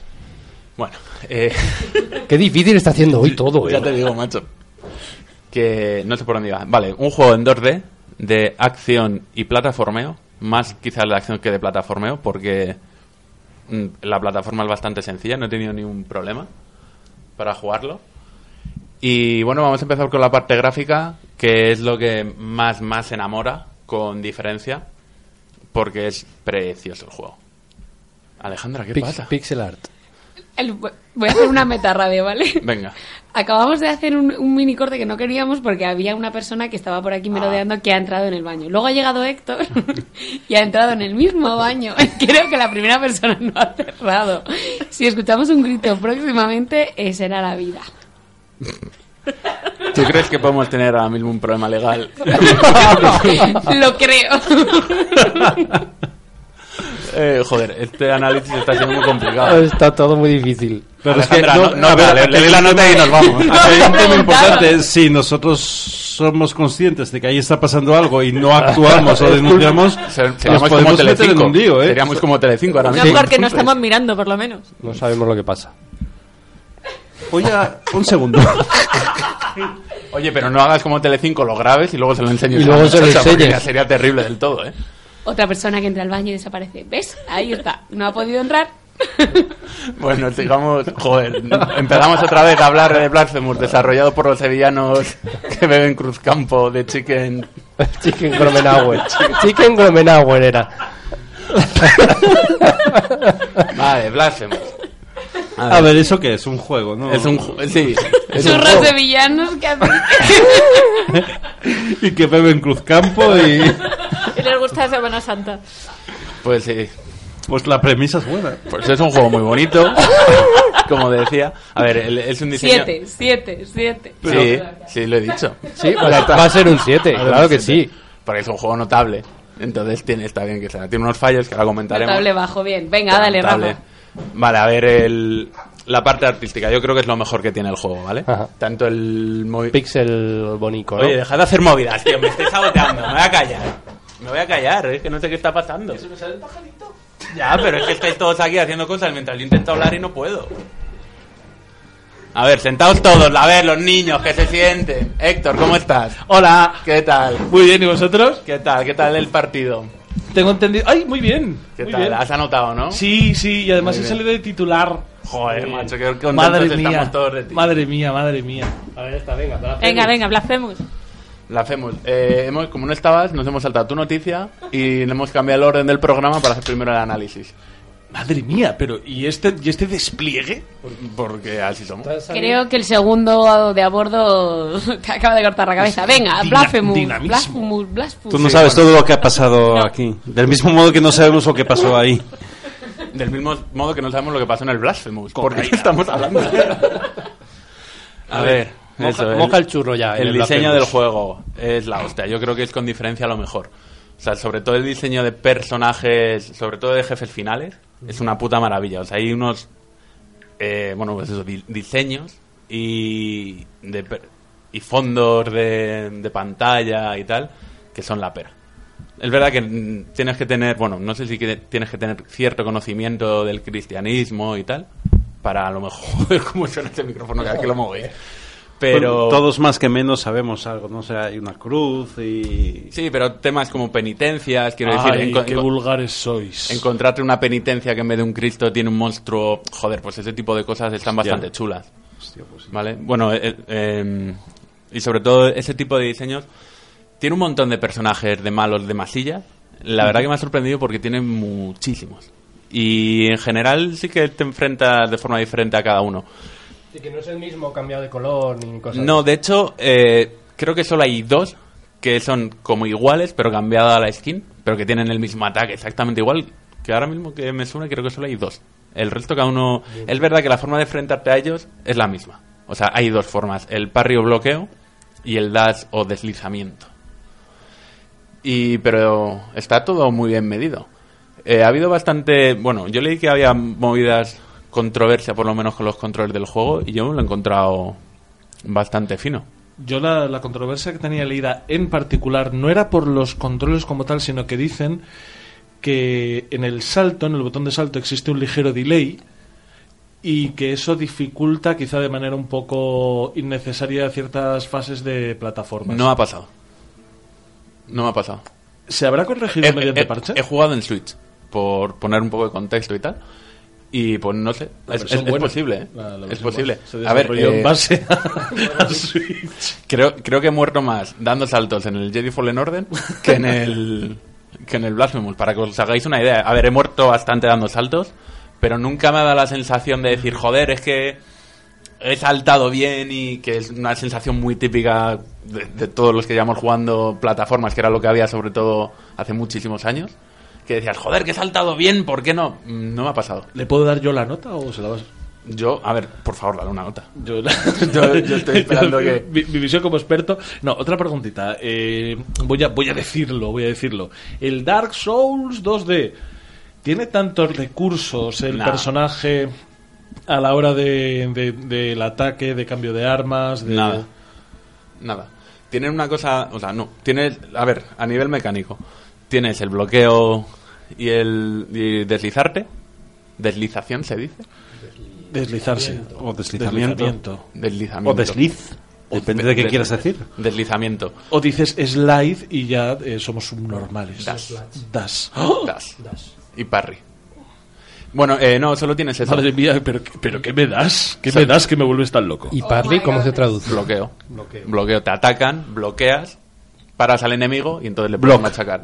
No, Parley, que era eh, Chandler and Friends, Matthew Parley. A, a nivel de ataques, voy a pasar por esto rápido, lo estoy intentando. ¿Ves que te estás flipando tú solo? está, está levantando las manos. eh, Mira, mira mi, mi, mi Smart Band Oye, dice oye, oye. que se me están saliendo las pulsaciones de, del La humor. emoción. Del humor, del humor, del humor. Eh, es verdad, a nivel, eso es a nivel de defensa, ¿no? Eh, a nivel de ataque, pues tienes el típico de dar tres veces al botón con la espada y vas haciendo combo. Luego vas consiguiendo nuevas habilidades que, bueno, pues, por ejemplo, mantener pulsado para hacer el ataque más potente, saltar y, y bajar con la espada y para hacer más daño. Pero tiene poquita variedad. O sea que la parte que tiene la parte que tiene de Dark Souls que tanto se dijo no es el, el modo de combate como tal, sino quizá la dificultad, ¿no? Porque Y es, difícil. Tampoco es muy difícil. ¿Qué tiene también de Dark Souls? Que tiene puntos de guardado donde, si, donde te recuperas vida. Ah, amigo mío. que son, en este caso son, no sabría decirlo. Tiene un nombre, la verdad es que hay, un- hay una cosa, pero esto es culpa mía, mm, porque yo soy muy así, eh, he pasado completamente de la historia del juego. O sea, si me preguntáis de qué va el juego, es de ir para adelante, cascarte gente hasta que llegues al jefe final y que te salgan los créditos. No me entera de nada. Bueno, es que a lo mejor va de eso, ¿no? No, hombre, pero... no, yo- yo- sé, sé que tenía un lore ahí. Tiene- de tiene una historia detrás, Sí, tiene un- Yo creo que sí que tenía cosas Pero- de, de leer. ¿eh? Pues sí, lo sé, lo analicé. Sí, pero eso pasa también, eso pasa también en muchos juegos, ¿vale? Que tiene un lore, está ahí, a- aporta mucho, pero, Lore, lore. pero no eres muy consciente de ello, de- depende Fíjate, de cómo lo juegues. Por definirlo, el juego está ambientado en un mundo. O sea, es, no es el mundo nuestro, sino es. Y ha, ha habido una. Es, es un mundo raro y ajeno a Andalucía. Es la Andalucía de 2019, ahora que lo dices con la gente. Joder, iba a hacer una faltada. iba a hacer una faltada. que no la voy a hacer. Minutos musicales. Que no la voy a hacer. Eh, he leído una definición en internet que es la hostia, que le defi- definía el juego como Chris Punk. de post-punk, porque es un poco de fantasía, cristiano mal rollero, pues Chris Punk. Me, me- me encantó la definición. Sí, sí, es punk Semana Santa. Sí. A ver, el juego, luego por otro lado también se... No es un Metroidvania, ¿vale? O sea, no es un juego en el que vayas vas consiguiendo objetos, pero esos objetos no te abren diferentes niveles de, del mapa por los que ya has pasado. Ni armas Ni nuevas. armas nuevas, ni- no. O sea, vas consiguiendo objetos que te van dando propiedades, pues a lo mejor aguantar un poco más los ataques mágicos, los ataques físicos, los ataques de fuego. Creo que solo hay un objeto en sí que, que tenga memoria ahora que sí que te hace pasar por partes del nivel donde por, por donde no podías pasar. Mm, que yo recuerde. ¿eh? Luego, a ver, el juego no lo completa al 100%, porque este es el típico juego que, bueno, Que como casi todos los juegos, coleccionables. y para y bueno, y- y- lo- luego iré más tarde con eso. Para pasártelo al 100% tienes que hacer una cantidad de cosas que yo cuando lo vi por internet, porque me lo pasé, dije, joder, el final es malísimo, es horrible. Es, es triste, dije, este tiene que ser el final malo y efectivamente hay un final bueno. Pero cuando vi lo que había que hacer dije, venga, hasta otra. es que dije, no, no, lo voy- no, no lo voy a hacer. Completé el juego al 80%, ¿eh? O sea que en porcentaje es bastante alto. Hice... Eso es más que el Zelda. Eh, Sí, el Zelda lo terminé con un 22 y pensaba que había hecho la hostia de cosas, o sea que... ¿Vale? Y... Más movidas, bueno, sí, los objetos, esto, lo que he dicho que puedes ir recogiendo. Luego al final, mm, no sé, esto a lo mejor es para jugadores muy pro, para ver qué diferencia hay con los objetos que llevas, ¿no? Lo que he dicho, eh, pues el objeto que te da eh, protección contra el fuego, ¿no? Realmente no he notado mucha diferencia entre llevarlo y no llevarlo. O sea, el juego lo completa bastante bien. Mira, voy a darle un poquito de cera a cosas malas. Eh, he tenido bastantes, bueno, bastantes no. Es un problema que yo creo que es de la Switch, pero que encontré el problema cómo solucionarlo y es que tenía no cuelgues, sino ralen- ralentizaciones muchísimas y en un montón de momentos, en un montón de partes del juego que tampoco decía es con este enemigo, es- no, y es horrible. Y creo que era, por si alguien le pasa y, y se enfada como me enfadaba yo, que es por dejarlo en modo suspendido en vez de cerrarlo. O sea, en la Switch la puedes apagar y Sí, tal. sí, sí. Eh, pues cuando dije, joder, voy a empezar a cerrar el juego después de salir y me dejó de pasar. Pero era súper incómodo. Luego también es la hostia, porque me daban un montón de veces que en un juego de plataformas esto puede ser horrible y en un juego de lucha puede ser un poco traumático, pero nunca me pasaba en momentos como muy críticos. Entonces, por eso también me, me enfadaba un poco menos. Pero bueno, viendo que la solución es esa, a ver, sabiendo que la Switch funciona así, a lo mejor hay que tener cuidado para con este tipo de cosas, porque de verdad, o sea, es que te, te pueden marronar. Pero al margen de eso va bien, va fluido. Sí, va muy bien. Hay una cosa, tío, que tengo que decir que me sienta fatal. Tienes un botón de curación, ¿vale? Y la animación de curación dura la hostia de tiempo. Y es horrible, porque tú te quieres curar porque te estás a punto de morir y ya solo por todo lo que tardas en curarte, te matan igualmente. Ya. O sea, ¿Pero te- eso será mecánico o...? Eh, no, o sea, eh, no lo sé, porque además es que es que me da rabia porque tú le das al botón de curarte, que es el L1, y te curas automáticamente, pero no puedes mover al personaje hasta, hasta que no termine la animación. Ah, yo pensé que era al revés. No, no, no, no. Entonces, pero, pero bueno, es que esto sobre todo es bastante frustrante con los jefes. Porque con los masillas en general te puedes apartar un poco y no te pasa, pero los jefes, que casi todos tienen ataques de muy larga distancia, o sea, tú te vas a la otra punta de la pantalla ya sabiendo que te va a pasar y aún así te machacan. Y muchos jefes tienen esta mierda de te pillan un ataque, no te matan del todo, pero te van haciendo ataques consecutivos, que es lo que te va reventando. Y eso sí que me parece... A ver, es un tema de diseño que luego al final no es tan complicado porque el juego yo creo que no es muy difícil. No tiene nivel de dificultad, yo creo, en Switch. No sé si en tal. Eh, o sea que he jugado a la dificultad No, tal y, y me lo he pasado tranquilamente bien. O sea, muriendo mucho, eso es verdad. Pero no es algo... O sea, no es complicado. No es frustrante de estar No. ahí y tirar la consola a la mierda, ¿no? Bueno, alguna vez casi lo hago, pero, pero bueno, quiero decir, en- en un orden normal de las cosas, ¿vale? Y yo creo que así lo podemos dejar, porque Antes- a no ser que tengáis alguna movida... Antes de la nota, a mí este juego me, me causó, o sea, realmente no tengo muy claro si es un juego para mí o no. ¿Tú lo recomendarías como Yo- juego? Sí, o sea, no como juegazo que te, te va a flipar, pero, pero sí. Yo, de hecho, yo me lo compré porque me terminé el Zelda y faltaba una semana para la salida del, del Stranding y dos semanas para la salida del Jedi, Fallen Order. Y dije, joder, ¿qué juego en esta semana? Y dije, pues... O sea, por, por dar un ejemplo de a lo mejor cuando lo quieres comprar, pero vamos, yo sí lo recomiendo. ¿eh? Sí, esto de hecho lo estuvimos hablando, que digo, joder, eh, como salgas del Zelda Breath of the Wild y te metas al Death Stranding... Es- Esto te lo dije yo, porque, bueno, en el programa anterior estuve dando mucho por culo porque a lo mejor no se notó en el programa, No, pero, no, no sé, no, no sé a qué te refieres. pero que iba metiendo mierda por Vagini del Zelda, porque no es un juego en el que no he entrado, por lo que sea, ¿no? Bueno, yo, yo sé por lo que no he entrado, pero no quiero empezar aquí. No soy como Héctor, no que dos años otro- después no, no. coge, dice, pa, pa, pa. Bueno, bebé, venga, la nota. Pero no he entrado. Entonces, no. lo que no quería es, con el Death Stranding, digo, hostia, es que es otro juego que es Que a lo mejor sí, a lo mejor no. que pero que puede ser que no entonces dije bueno voy a jugar algo que sé de qué va y tal Y algo muy distinto, sobre todo. claro ¿Sabes a quién tampoco le entraba el Breath of the Wild? joder A Hitler. Hijo de puta. pero esto no sé si es bueno o malo como Sí, yo tampoco lo he pillado muy bien. No, que a Hitler, porque es malo, no le entraba el Breath of the Wild. Ergo, eh, a los que no les entra el Breath of the Wild, porque no llegan a conectar con él, son tan malos Explicar como un Hitler. chiste lo convierte en malo, lo sabes, ¿no? Sí. Bien, vale, nota.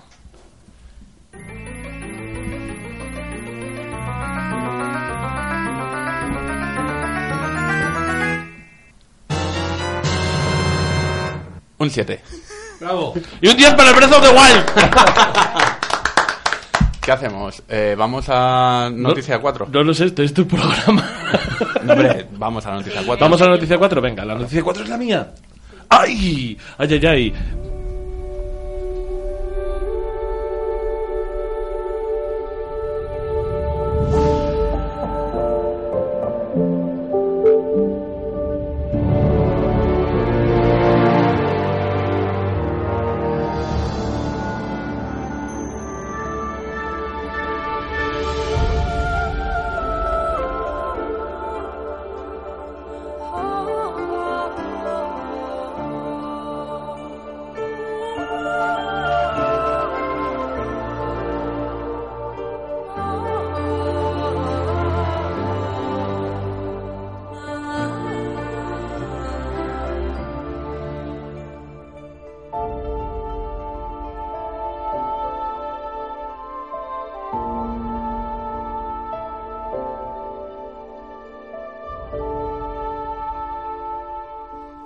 A Mariano Rajoy le gustaban... Hostia, no me la había- Sí, sí, sí. Pero- A, Ma- a Mariano Rajoy le gustaban los catalanes porque hacían cosas.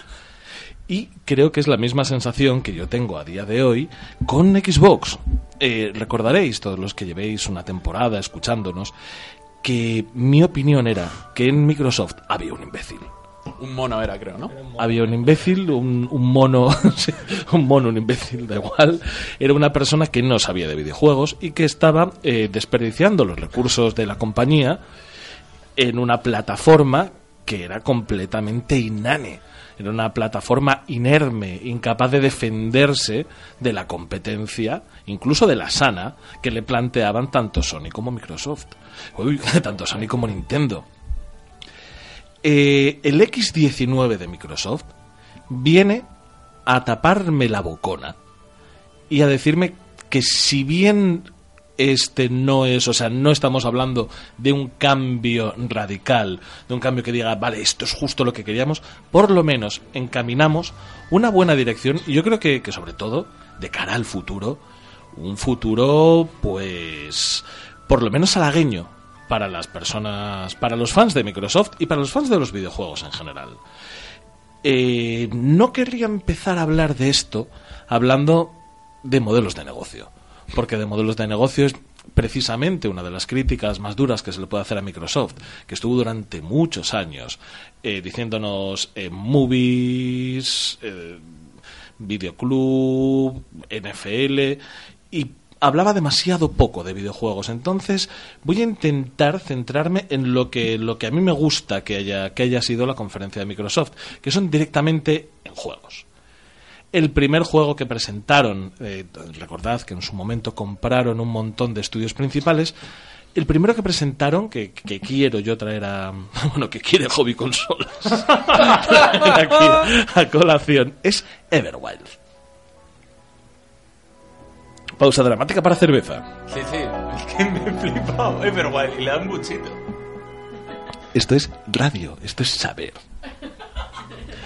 Everwild, de los creadores de Sea of Thieves, una nueva IP eh, basado en supervivencia y exploración en un mundo prehistórico. Se nota además un poco el, el low poly que plantean también en Sea of Thieves, pero eh, tiene aspectos, eh, yo creo que Everwild está un poco más gamificado va a tener algo, algo más que hacer. Y sí que se ha visto colaboración, se ha visto gente persiguiendo, persiguiendo animales salvajes. Yo la verdad es que con que, o sea, bueno, aparte que estamos hablando que es de Rare. O sea que yo De cualquier, buena, ¿eh? sí, sí, yo cualquier cosa que salga de Rare y sobre todo si viene con, con, con el halo de, de ser algo que, que se parezca, aunque sea en planteamiento a Sea of Thieves, o que plantee esa libertad y esa, y esa auténtica eh, caja de arena, pues yo la verdad es que tengo ganas de verlo. Yo no sé a qué te refieres cuando dices que, que está un poco más gamificado. Yo pensé que estábamos hablando de juegos. Sí, pero eh, recordaréis en un programa en el que yo vine raro, que me había sentado mal la merienda, eh, que yo comentaba que el problema que para mí tiene el Sea of Thieves es que es muy poco juego, es demasiado... eh, el, el Sea of Thieves es como una caja de Lego, que si no construyes tú algo no te diviertes. Mientras que, por ejemplo, el Call of Vale, Duty sí, sí. es un pack Sí, de. GIOs. Sí, lo recuerdo. No es construir en el juego en el sentido de Minecraft, sino montarte tu película. Efectivamente. alrededor del juego. ¿Y, ¿Y por qué funciona en Sea of Thieves? Porque juegas con los colegas. Sí, sí, sí, sí. Y ya está.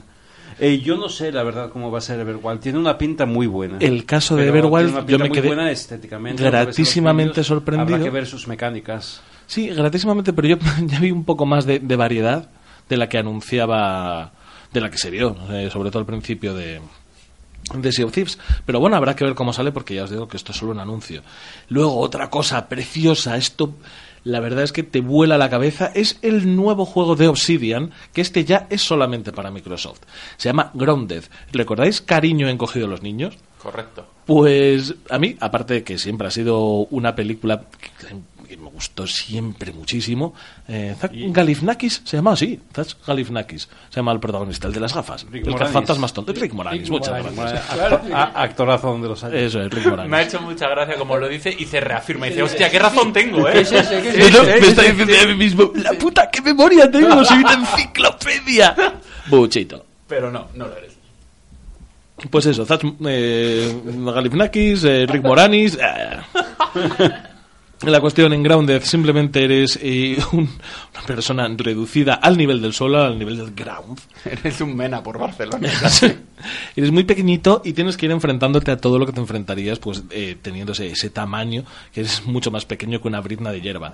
Entonces hemos visto eh, mariquitas que siendo un animal monísimo, por favor, ¿eh? siendo un animal monísimo, pues parecía que O monísima. atacaban a los a los jugadores, hemos visto lo típico, hormigas, la gente entrando en hormigueros que serían mazmorras. Me ha parecido muy interesante y luego tiene una cosa que a mí me gusta mucho, que es eh, que tenía construcción y supervivencia.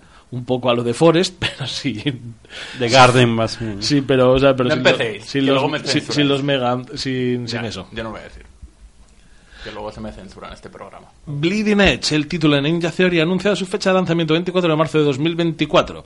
Un tráiler en el que se han detallado algunos de los menores. Algunos de los pormenores y detalles de la entrega. Qué tontitos estáis, ¿eh? Que no sabes lo que hemos pasado para llegar aquí hoy.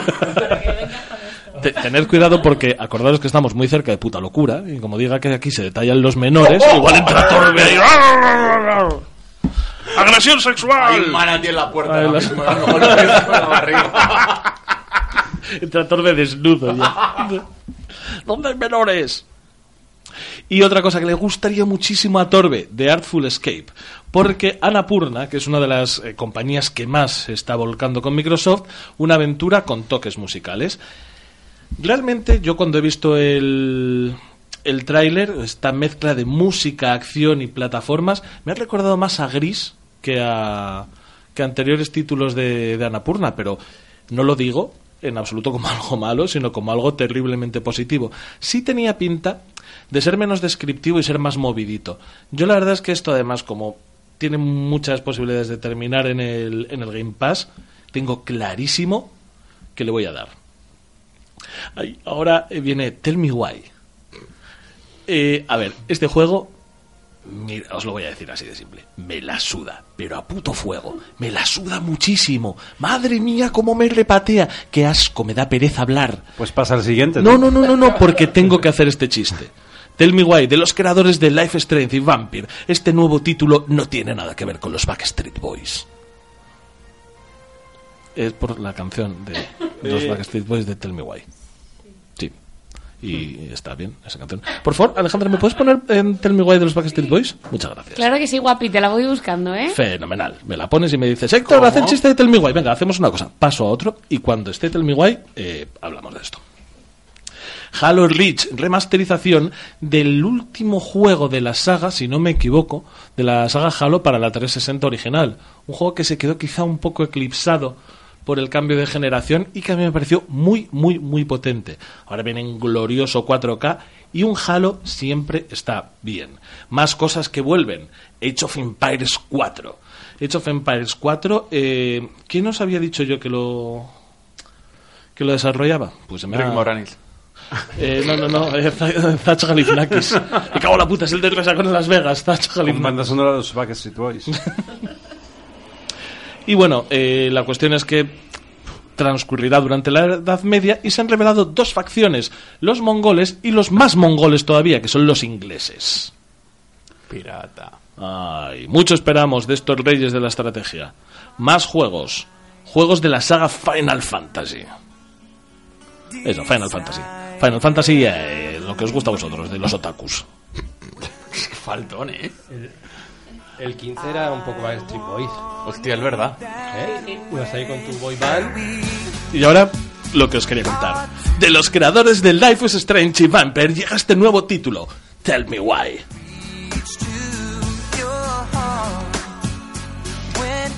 Estamos haciendo esto.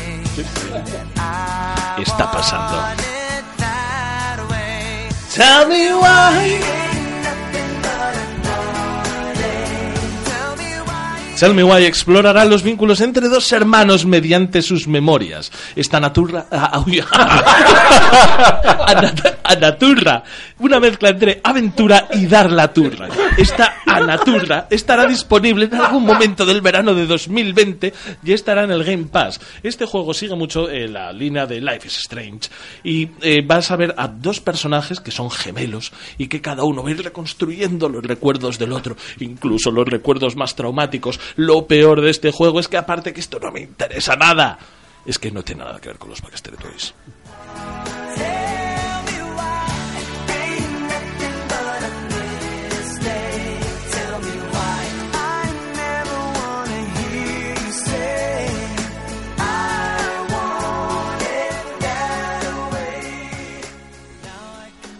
Remasterizaciones de Kingdom Hearts. Eh, lo mismo, en serio. ¿A alguien le importa Kingdom Hearts? A nadie, ¿verdad? sí. ¿Sí? Pero esto tiene mercado, esto le gusta a los chavales de hoy en día. A mucha gente. ¿Y los Final Fantasy también? Sí, sigue gustando. Sois una generación echada a perder. La saga Yakuza.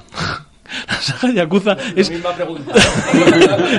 no, pero sin Y la embargo... misma respuesta. Sin embargo, la saga Yakuza sí que tiene... A mí sí que me llama más la atención. Jugué un poco el, el Kiwami.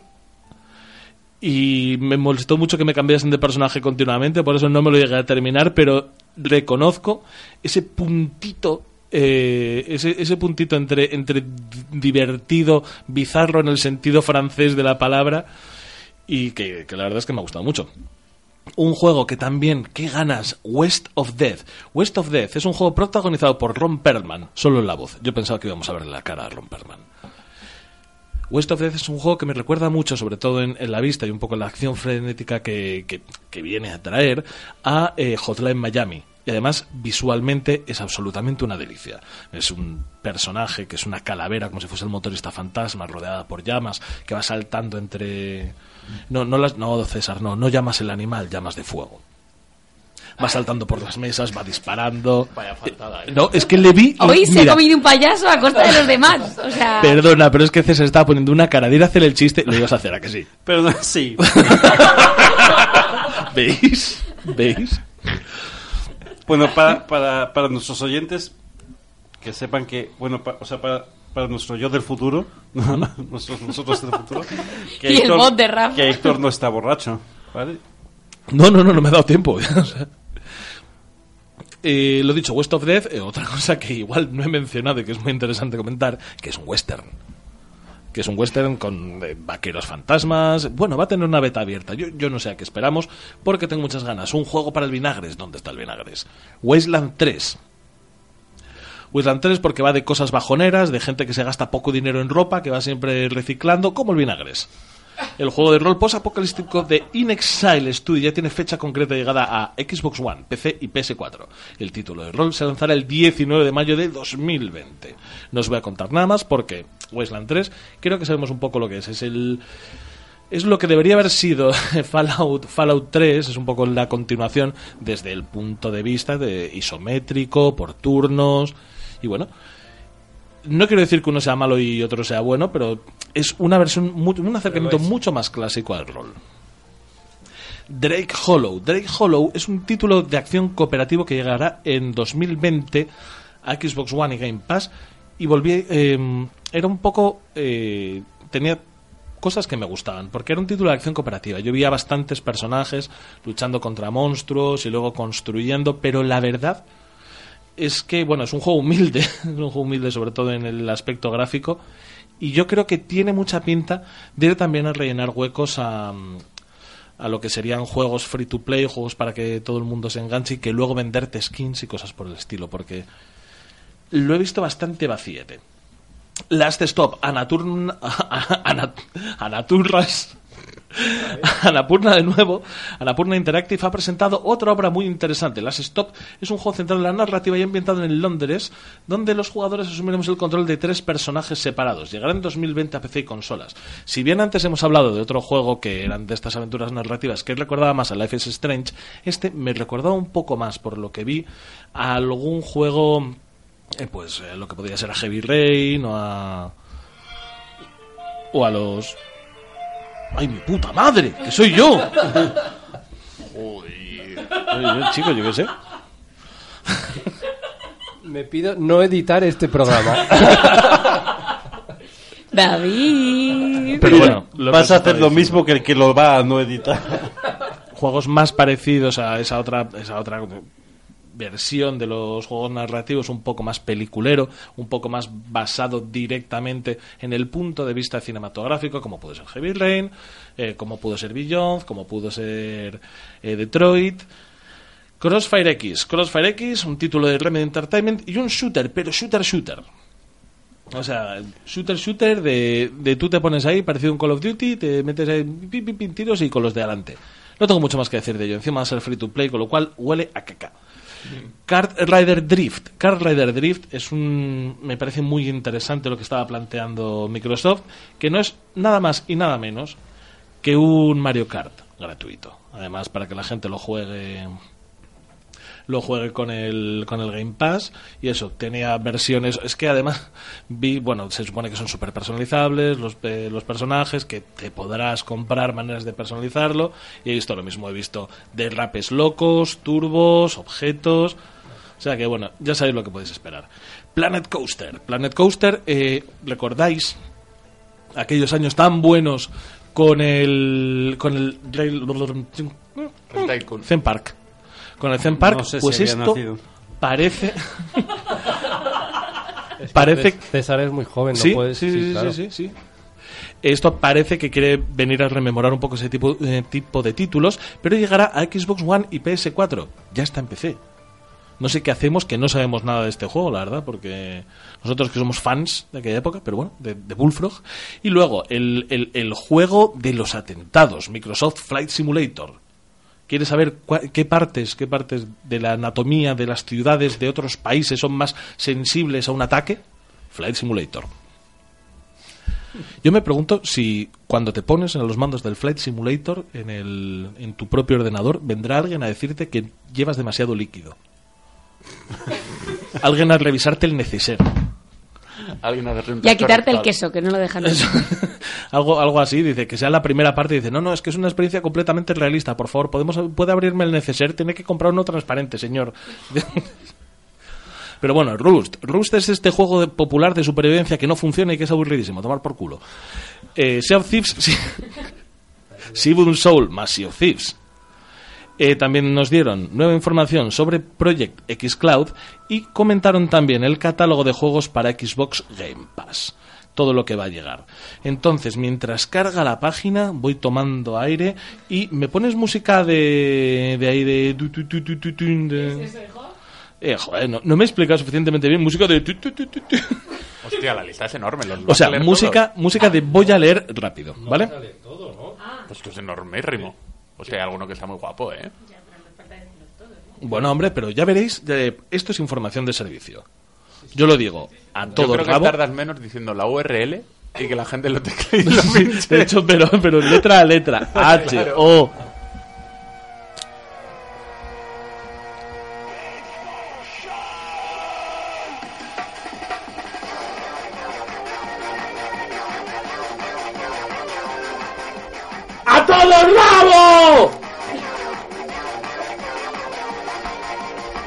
Novedades para el Game Pass, ya disponible Rayman from the Ashes, Xbox One, Lego The Ninja Go Movie, Rage 2, Age of, Wonders Planetfall, The Talos Principle, Track, The Set Game, Age of Empires 2, Definitive Edition, Hearts of Iron 4, Cadet Edition, y van a llegar próximamente Halo, Reach, The Witcher 3, Bleeding Edge, Grounded, Microsoft Flight Simulator, Minecraft, Dungeons, Ori and the Will of Wisps, Tell Me Why, Wasteland, My Friend Pedro, Escapist 2, Carrion, Chris Tales, Cyber Shadow, Darksiders 2, Double Click Heroes, Age of Eternity, Final Fantasy Collection, Forager, Haven, It Looks Below, Levelhead, Life is Strange 2, My Friend Pedro, otra vez, Pogs, Sea Dreams Elsewhere, Skatebird, Streets of Rage 4, Squadron Bringer, Supraland, Life is Strange 2, Darksiders 3, Tekken 7, Two Whole Lima Nights, The Red Lantern, The Red Strings Club, Bambrand, School Soul y West of Death.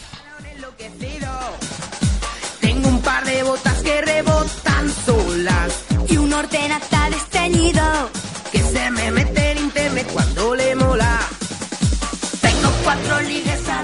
Puedes repetir lo que no... Azul, Below, Fútbol, Grid 2, Strange Brigade. Y no voy a seguir porque no os merecéis esto. Y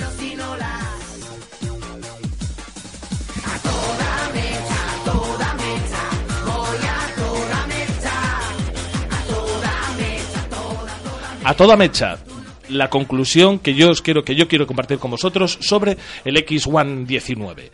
Eh, bien, bien. O sea, a Microsoft se le pedían se le pedían videojuegos y videojuegos nos ha dado. Además, una bu- o sea, un buen carro, un buen carro de videojuegos. Bien es cierto que yo echo de menos juegos de entidad. No es que lo eche de menos, es que quizá no es el mismo negocio, pero para mí sigue quedándose un poco por detrás en cuanto a la potencia y a la capacidad que tiene Sony para generar triples A, para generar juegos que podríamos considerar de impacto en la industria del, del videojuego. Aún así, este primer paso, este crear un corpus de videojuegos para los usuarios de la plataforma, me parece todo un acierto. Y eh, yo no tengo ningún problema antes de decirme, donde dije digo, digo Diego, la persona que está a día de hoy delante del delante de, de- la división de videojuegos de Microsoft, ole tú. Gracias.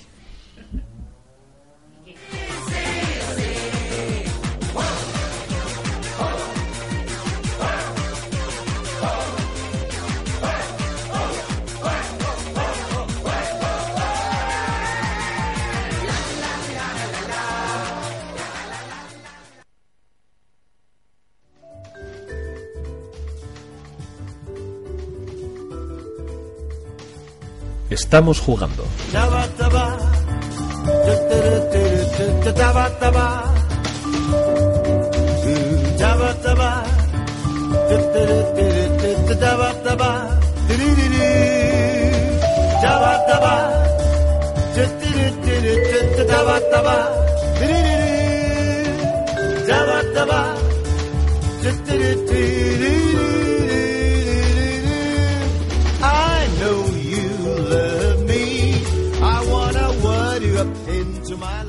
Pues voy a empezar con el estamos jugando de Star Wars Jedi Fallen Order. Ole, ole. Jedi.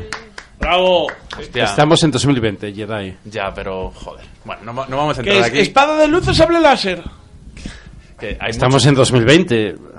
Entonces, ¿cuál? Fallen Order. O sea, Pero Jedi, La espada Jedi de luz de tampoco es una palabra inglesa.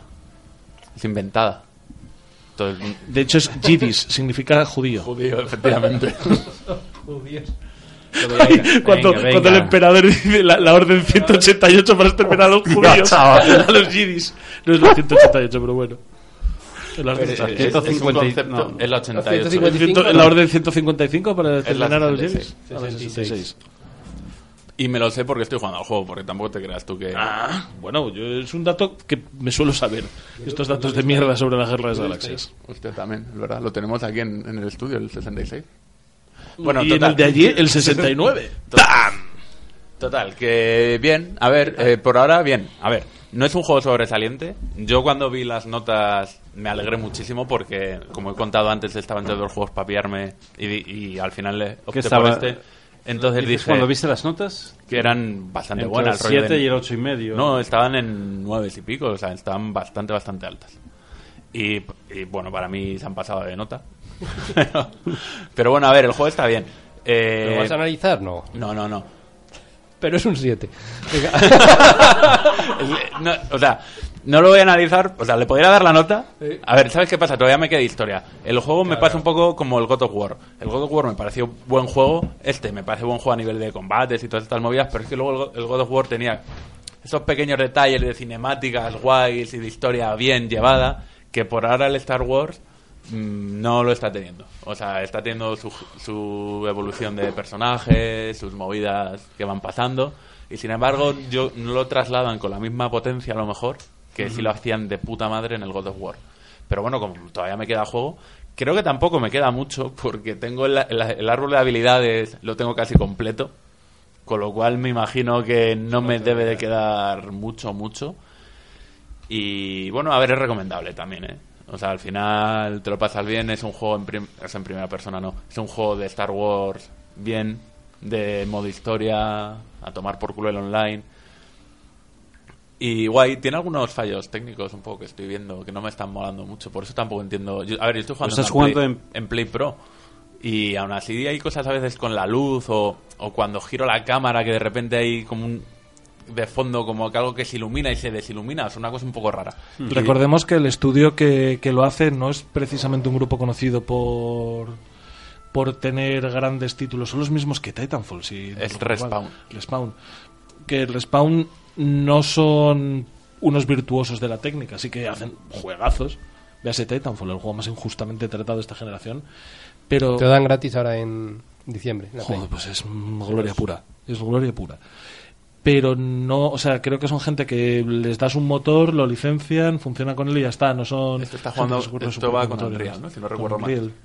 Es una de las movidas que, si os acordáis, esto hablamos hace tiempo, que EA está obligando a todos sus estudios a trabajar con el Frostbite este, el, el motor propietario que Ah, tiene. es verdad, sí, sí, sí, sí. Y sí. esto es como, Ya estaba como de fueron, antes. estaban de antes y tal, pues estuvieron aquí. A ver, la sensación de ser Jedi, ahora he dicho Jedi, mola un montón. Eso sí que está bien hecho, ¿eh? el devolver los, los láseres con tu espada que te disparan, el parar Usar a la la gente. fuerza. A, a mí eso usar me la vende, a fuerza. mí eso me vende un juego. Claro, Claro. es que yo solo con eso. Yo es que a mí eso me Y es- eso está guay. A lo mejor, o sea, mola. No es prof- bueno, no es que no profundices, es que molaría que hubiera partes Hmm. más épicas a lo mejor usándolo. ¿Sabes? Que es, lo- es, lo- es un poco lo que decía antes, que no tiene esa parte De una, cime- una cima- no cinemática. O sea, los combates están bastante bien, con los combates, eh, sobre todo con, con jefes y tal, están mejor que con los típicos masillas también. Pero no sé, le falta ese puntito. Sí, Pero que cuando lo ves te das cuenta de todo el trabajo que hay en el God of Sí. War para conseguir esa Sí, fuerza visual sí, y... se nota, ¿eh? Y, y fíjate que aquí la historia sí que va dando esos giros que se lo podían haber metido. O sea, la, la historia ya te, te pone en situaciones, en lo, en- en lo que me pone a mí. Joder, es que el God of War, es- voy a hacer al final que es un análisis por comparación. El God of War, eh, la parte de historia, te la cruzabas cuatro o cinco veces en el Sí, juego. no- no había mucha, pero siempre estaba Pero cuando te lo metía, te lo metía de puta madre. O sea, y esto es muy parecido. Te presenta un personaje, te lo cruzas, luego te lo encuentras más tarde. eh, como un giro, un no sé qué. Y en God of War yo creo que lo hacen bastante bien y por eso me gustó bastante más de lo que me está gustando. Que me está gustando, eso lo tengo que decir, que el Jedi. Fallen Order. Pero, como todavía me queda bastante. Bueno, bastante, no sé cuánto me queda. Pues tampoco. Pregunta, pregunta que te hago, porque además es una pregunta que es que de verdad me, me preocupa este tema. Yo soy muy fan de la Guerra de las Galaxias. Es, no sé, o sea, bueno, iba a decir mi franquicia favorita en general, pero yo, yo tengo muchas pedras. Yo tengo muchas, yo tengo muchas pedras, pero bueno, sin embargo, sin duda una de ellas, una de ellas en mi top está la Guerra de las Galaxias. Eh, al mismo tiempo que te digo esto, te digo que hay pocas cosas que deteste más que los juegos con un gran backtracking. No me gusta repetir escenarios, no me gusta volver sobre lo mismo, más que nada porque me desoriento, me pierdo y me aburro. A mí me gustan los juegos que, que si tienes que volver atrás es para hacer algo radicalmente distinto, que cambia de una manera tan brutal que lo hace irreconocible. Pero siempre he considerado que los videojuegos, sobre todo los videojuegos de este carácter, los videojuegos narrativos, tiene que ser eh, un descubrimiento continuo sobre todo a, a nivel visual, a nivel del, del- del repertorio que quiera desplegar el, el juego ante ti.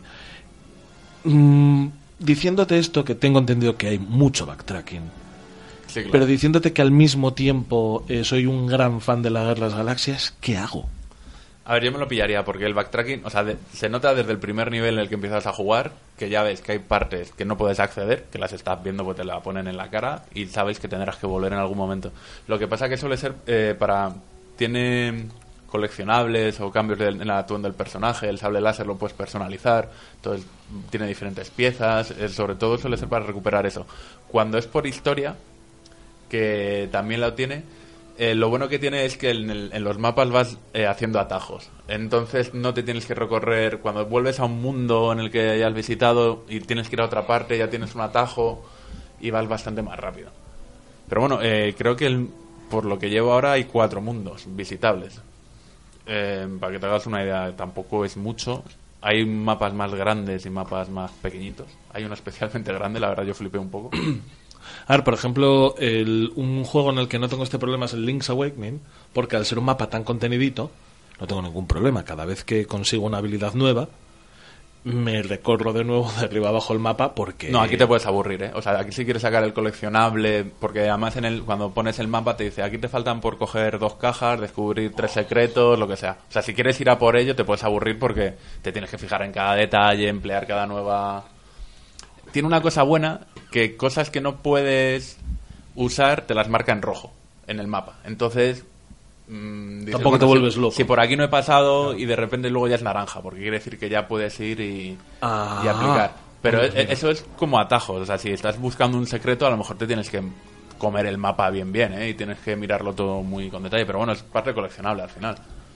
Ay, ay, no, es que sigo, sigo, sigo en el mismo brete. Bueno, pues te lo puedo dejar y así no estás en brete ninguno. Ven- véndemelo cuando peleas con el sable. Nada, eso está muy guay, ¿eh? Eso, eso está muy guay. Y además tienes una cantidad de enemigos que mola un montón porque vas haciendo diferentes movidas. Les bloqueas, a otros les devuelves el disparo, a otros les esquivas y les pegas, eh, a otros les atraes... Bueno, es que hay una cosa que es la hostia. Al principio el juego, bueno, el juego es complicadete.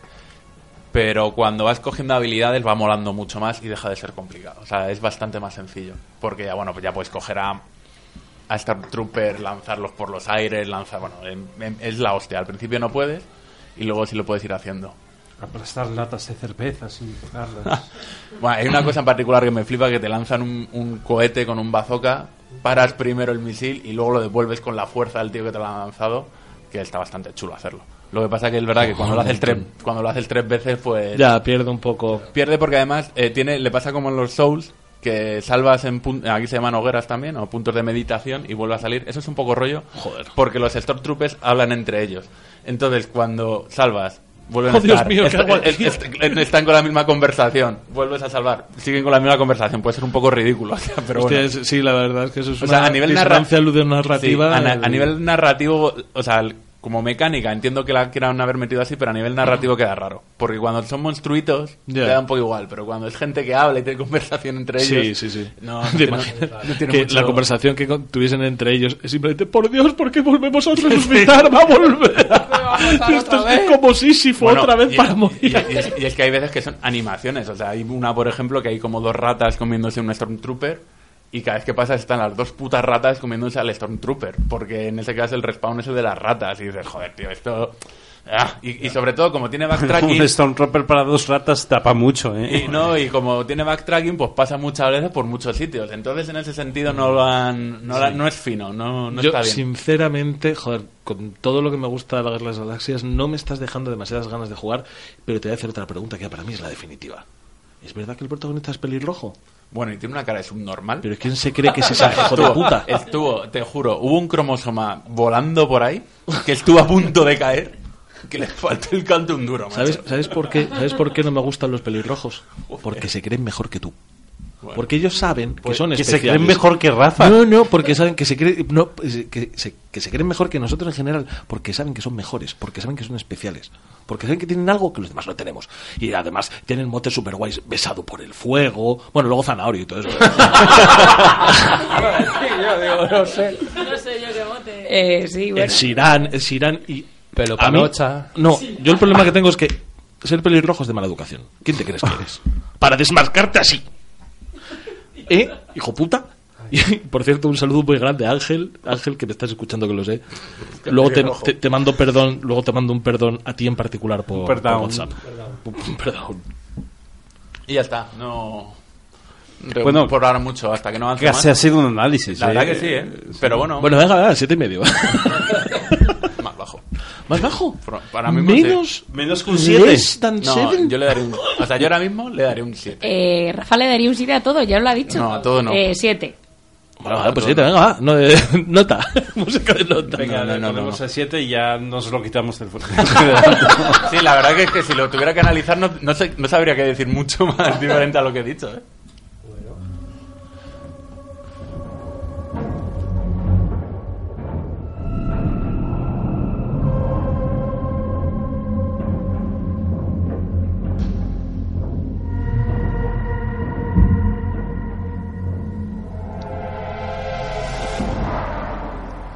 Bueno, pues nosotros estamos jugando al Death Stranding.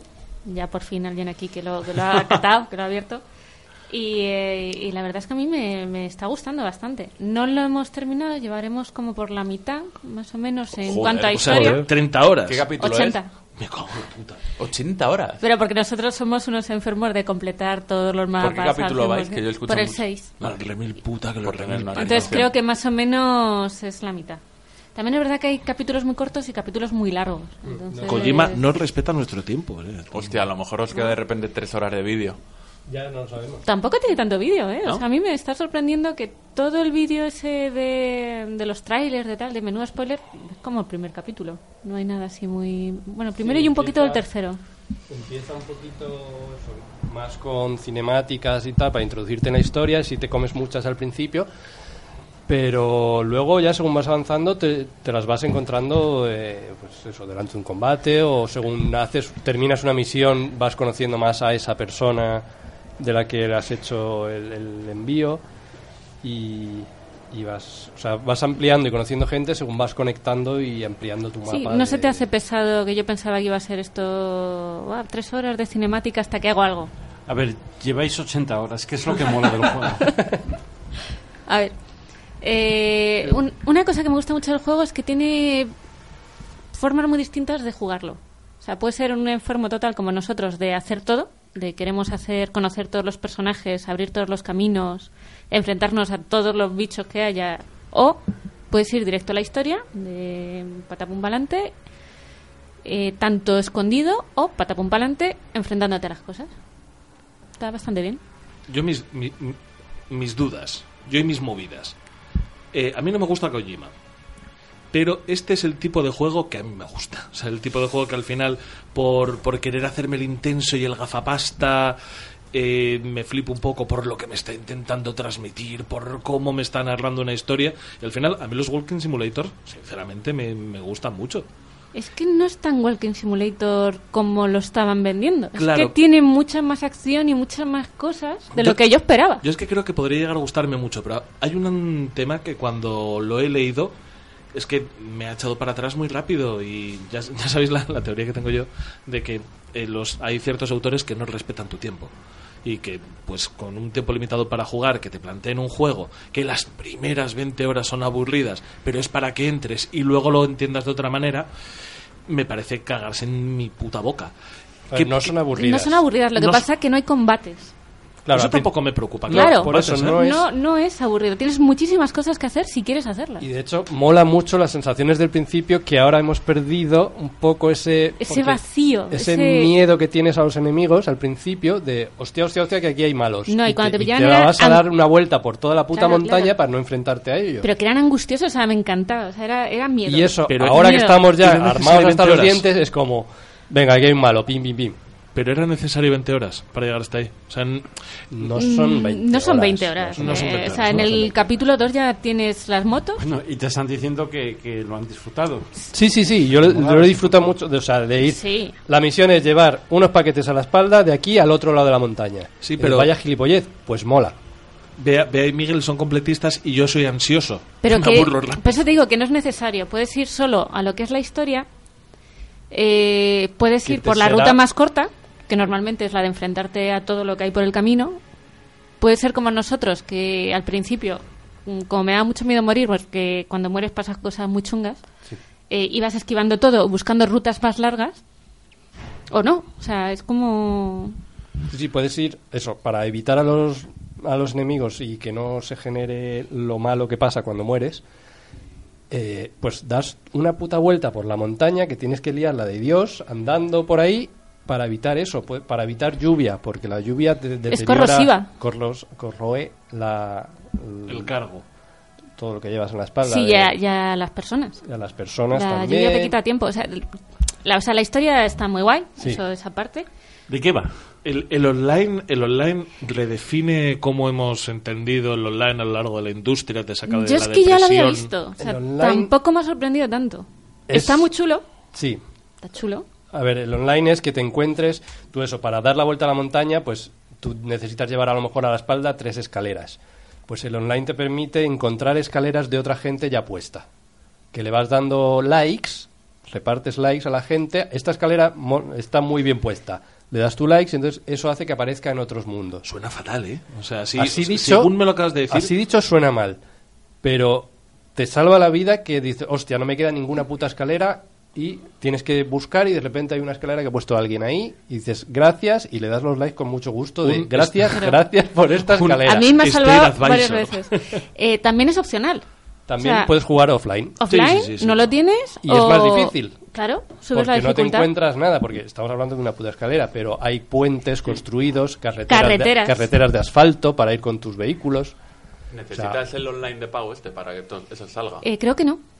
No, no, es que más vale porque si no se lo meten por el culo. Porque es que, de hecho, iba a decir yo, no encuentro motivo para jugar Pero offline. te puedes encontrar a otra gente. Si es tan poco invasivo. Eh, Solo escaleras. mm, Solo sus objetos y su voz.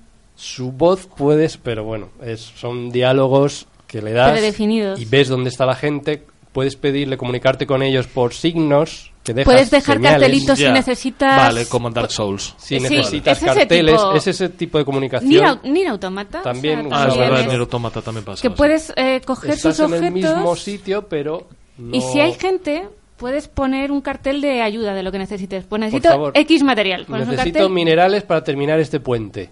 Pues la gente en un buzón que hay común puedes dejar materiales. Sí. Kojima, flipado, no has inventado nada. Eh, A ver, eh, está un poco más currado, es una vueltecita, lo que ya habíamos visto, pero tampoco me ha sorprendido No es tantísimo, no es, no nada eso. tan nuevo. Sí, yo, pierdes- yo creo que ahí se, se marcó un poco un Peter Molinex. Sí. En esto no nunca he visto, esto no lo vais a haber visto nunca y salimos yo y Matt Mikkelsen. Que aparte esto de que hemos dicho que es como el Nier, lo- desde que el trailer decimos esto es igual que otras cosas, un poquito más currado. Que te da la opción de tenerlo o no, eso también me gusta. Eso, si tú pierdes una entrega que tienes que hacer, él la aparecerá a otro jugador y la dejará en tu buzón para que la recuperes en un futuro y Claro. la puedas llevar. Me llama poderosísimamente la atención, en serio. No sé. Y puedes, Luego- eso, no, estás sin armas en un sitio, encuentras un buzón de alguien y dices, hostia, a ver si y ahí hay un arma. lo generoso que quieras ser con tu equipo. Y si quieres donarlo. No se puede trolear, ¿no? O sea, todo lo que haces siempre es para bien. No puedes dejar ahí un no hay, marrón. no hay em, no hay mal o sea no hay em, eh, puntos negativos por ejemplo si tú destruyes algo del mundo desapareces solo en tu partida no desaparecen todos tú puedes no O colaborar sea, que, que lo ha hecho para que la gente no sea hija de puta, no vamos. porque si no Sí, vamos eso sería A no ser algún turbo que te pone en la carretera justo en una curva y entonces te, estás Pues yo a la mierda, sigo pero- pensando que eso no, no es apuesta bueno alguno puede que sí. Pero que sales pero como tú tampoco ves el mismo mapa porque no sabes cómo lo tiene la otra persona de desarrollado a lo mejor a él no le molesta o no molesta Yo este es el tipo de juego que, que, que me lo juego y os vengo diciendo que es el mejor juego de la historia y me lo tatúo. Os salgo diciendo japonés, es pervertido, muy eso. asquerosos hijos de puta. A ver, es tú si eso. te lo juegas en modo rápido de historia y vas por la parte de acción, te puede molar mucho. Claro, pero nosotros hay una autopista, por ejemplo, que atraviesa todo el puto mapa. Y que ha sido lo primero que he hecho cada yo. tramo pequeñito te requiere un mogollón de materiales y nosotros la estamos haciendo entera. Entonces, es, vete a recuperar materiales al campamento de los terroristas, a robarle cosas, a... O sea que... De hecho, todos los likes que tenemos nosotros, que son como 300.000 o una cosa así, Por es por las putas carreteras. Porque hemos construido la carretera y te da un mogollón de like porque es muy difícil de Sois competir. influencers de... 300.000 likes. Sí. Sí. Espera, déjame ver cuántos seguidores tengo en Instagram. ¡Madre Ya mía! te digo que no tienes tanto. ¡Madre mía! Pues eso, el- Es- la, la es comunidad nos apoya por nuestras construcciones. Sí, porque es muy... claro, es que tú puedes tardar... Las cosas se corrompen Que con de el repente tiempo. me está mo- mogollón. Me está pues- que las cosas se corrompen con el tiempo. Si lo Entonces, escalatrava, bien. Tú vas, eh, nosotros vamos a la historia lo primero, pero las secundarias hasta que no tenemos hechos todos los accesos lo más rápido posible, porque te premian por tiempo, por lo bien que esté, que, que, que llegue la carga. Pero esto me encanta. Claro, entonces Pero tú- espera, espera. ¿El, el- el- el online eh, es en servidores en el que hay mucha gente o es un online 25, común? me parece que creo ves que eran 25, 25 personas, personas por- pero en el momento que interactúas con una, como que lo que hace esa persona ya tú lo vas viendo. eso hay que crear unos vínculos que no lo hemos desarrollado muy bien porque No. no- te sale una lista de jugadores que tienes más vínculo con ellos. Porque has ves- usado más cosas ves comunes. más cosas de ¿Eso de ellos. tener vínculos con los jugadores está metido de alguna manera en la trama o es algo sacado de la manga? Está metido Algo en la hay. historia. Estoy seguro que Algo Kojima, hay. que Kojima algo, Sí, algo, algo hay porque eso, cuando tú hablas hay un, hay un botón para hablar y entonces te aparecen los jugadores que hay alrededor. ¿En qué como, posición Como un eco de dónde están. Bueno, que además siempre lo ha dicho que este juego es de Sí. construir hilos entre gente. Eh, Claro, sí, va de eso. Tiene un humor eh, o sea, Claro, dice- bastante... Hay una frase que dice, hola, soy Sam. Y dice, yo también soy Sam. El otro te contesta como Sí. que él también es Sam. Hay que darle al botón No, para y contestar. hay, pero- y hay cositas así de la gente tímida. Bueno, eh, hay, hay, hay humor. Ahora no sé si lo quiero Os di- ¿eh? os di- pues mira, pues yo, pues yo ahora mismo lo quiero jugar, pero a puto fuego. Y O sea, yo pero- también, Pero- y todavía es Black Friday. Claro, quiero decir que como tiene la manera de ir rápido, y ir al lío y ir a la acción, y te quiero decir, caminar, dejar de caminar en el capítulo 2. O sea, yo en el momento que pude robar un vehículo, Claro. o sea, ya no construirlo, robarlo, le puedes quitar Me a los a terroristas. El pera, macho. Sí, sí, es que yo realmente, realmente no tengo Sí. ningún problema en que el juego sea contemplativo. ¿eh? Yo el problema lo tengo en el puto pozo de horas. Porque al final tengo el Esa tiempo es la cosa del tiempo de que porque la gente nos adora por nuestras carreteras. Porque de ir a un punto A a un punto B, Claro, ¿Y es qué que han hecho, tardas ¿y qué han hecho Bea y Miguel por nosotros? Claro. Nada, bueno, Es que la puedes tardar de un sitio a otro. Una hora. subiendo ¿Cómo que y bajando ¿Cómo la que que montaña puedes tardar. Las misiones tienen tiempo. Hay que una algunas que dice tiempo límite una hora, de llegar de un- una punta a otra. Y la autopista hemos tardado cinco minutos. Como el Monster Hunter. O sea, que es un juego... Iba a decir algo y se me ha, se me ha ido. Ay. Así que no es, un, no es un juego que puedas decir, venga, voy a estar 10 minutos a ver qué me encuentro. Sí, Sí, puedes sí. hacer las, las pequeñitas, las secundarias. Puedes hacer ir subiendo o eso, o conseguir materiales para cosas, o hacer entregas rápidas para subir el nivel de... La gente tiene un máximo de cinco estrellas que te gustan. y eso... De afinidad, son afinidad. y te eso de cada personaje te da premios. desbloquea o algo. te desbloquea construir cosas y está... Una Pues moto fijaros, mejor, con, con la de una- tiempo, con la de tiempo que pide este juego, si bien os he dicho que me apetece jugarlo y me apetece a puto fuego, no sé si podré físicamente, o sea, sacar horas para, para no descuidar el glorioso No, que es un juego largo. O sea, aparte de que nosotros somos unos enfermos de todo, si vas directo a la historia, tiene pinta de y ser la historia largo. mola mucho. La historia mola mucho. Vale, pasamos al siguiente juego porque nos tenemos que ir. Sin pausa, habla. Oh, es que no-.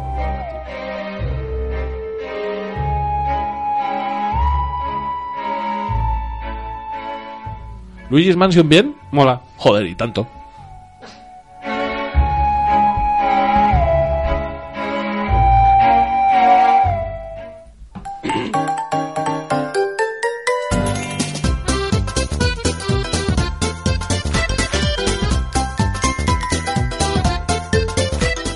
Y con esto despedimos la edición de este mes de diciembre de Downgrade, de la tercera temporada de Downgrade. noviembre. ¿De noviembre? Noviembre. ¿Este es el de noviembre? Sí. ¿Nos queda uno?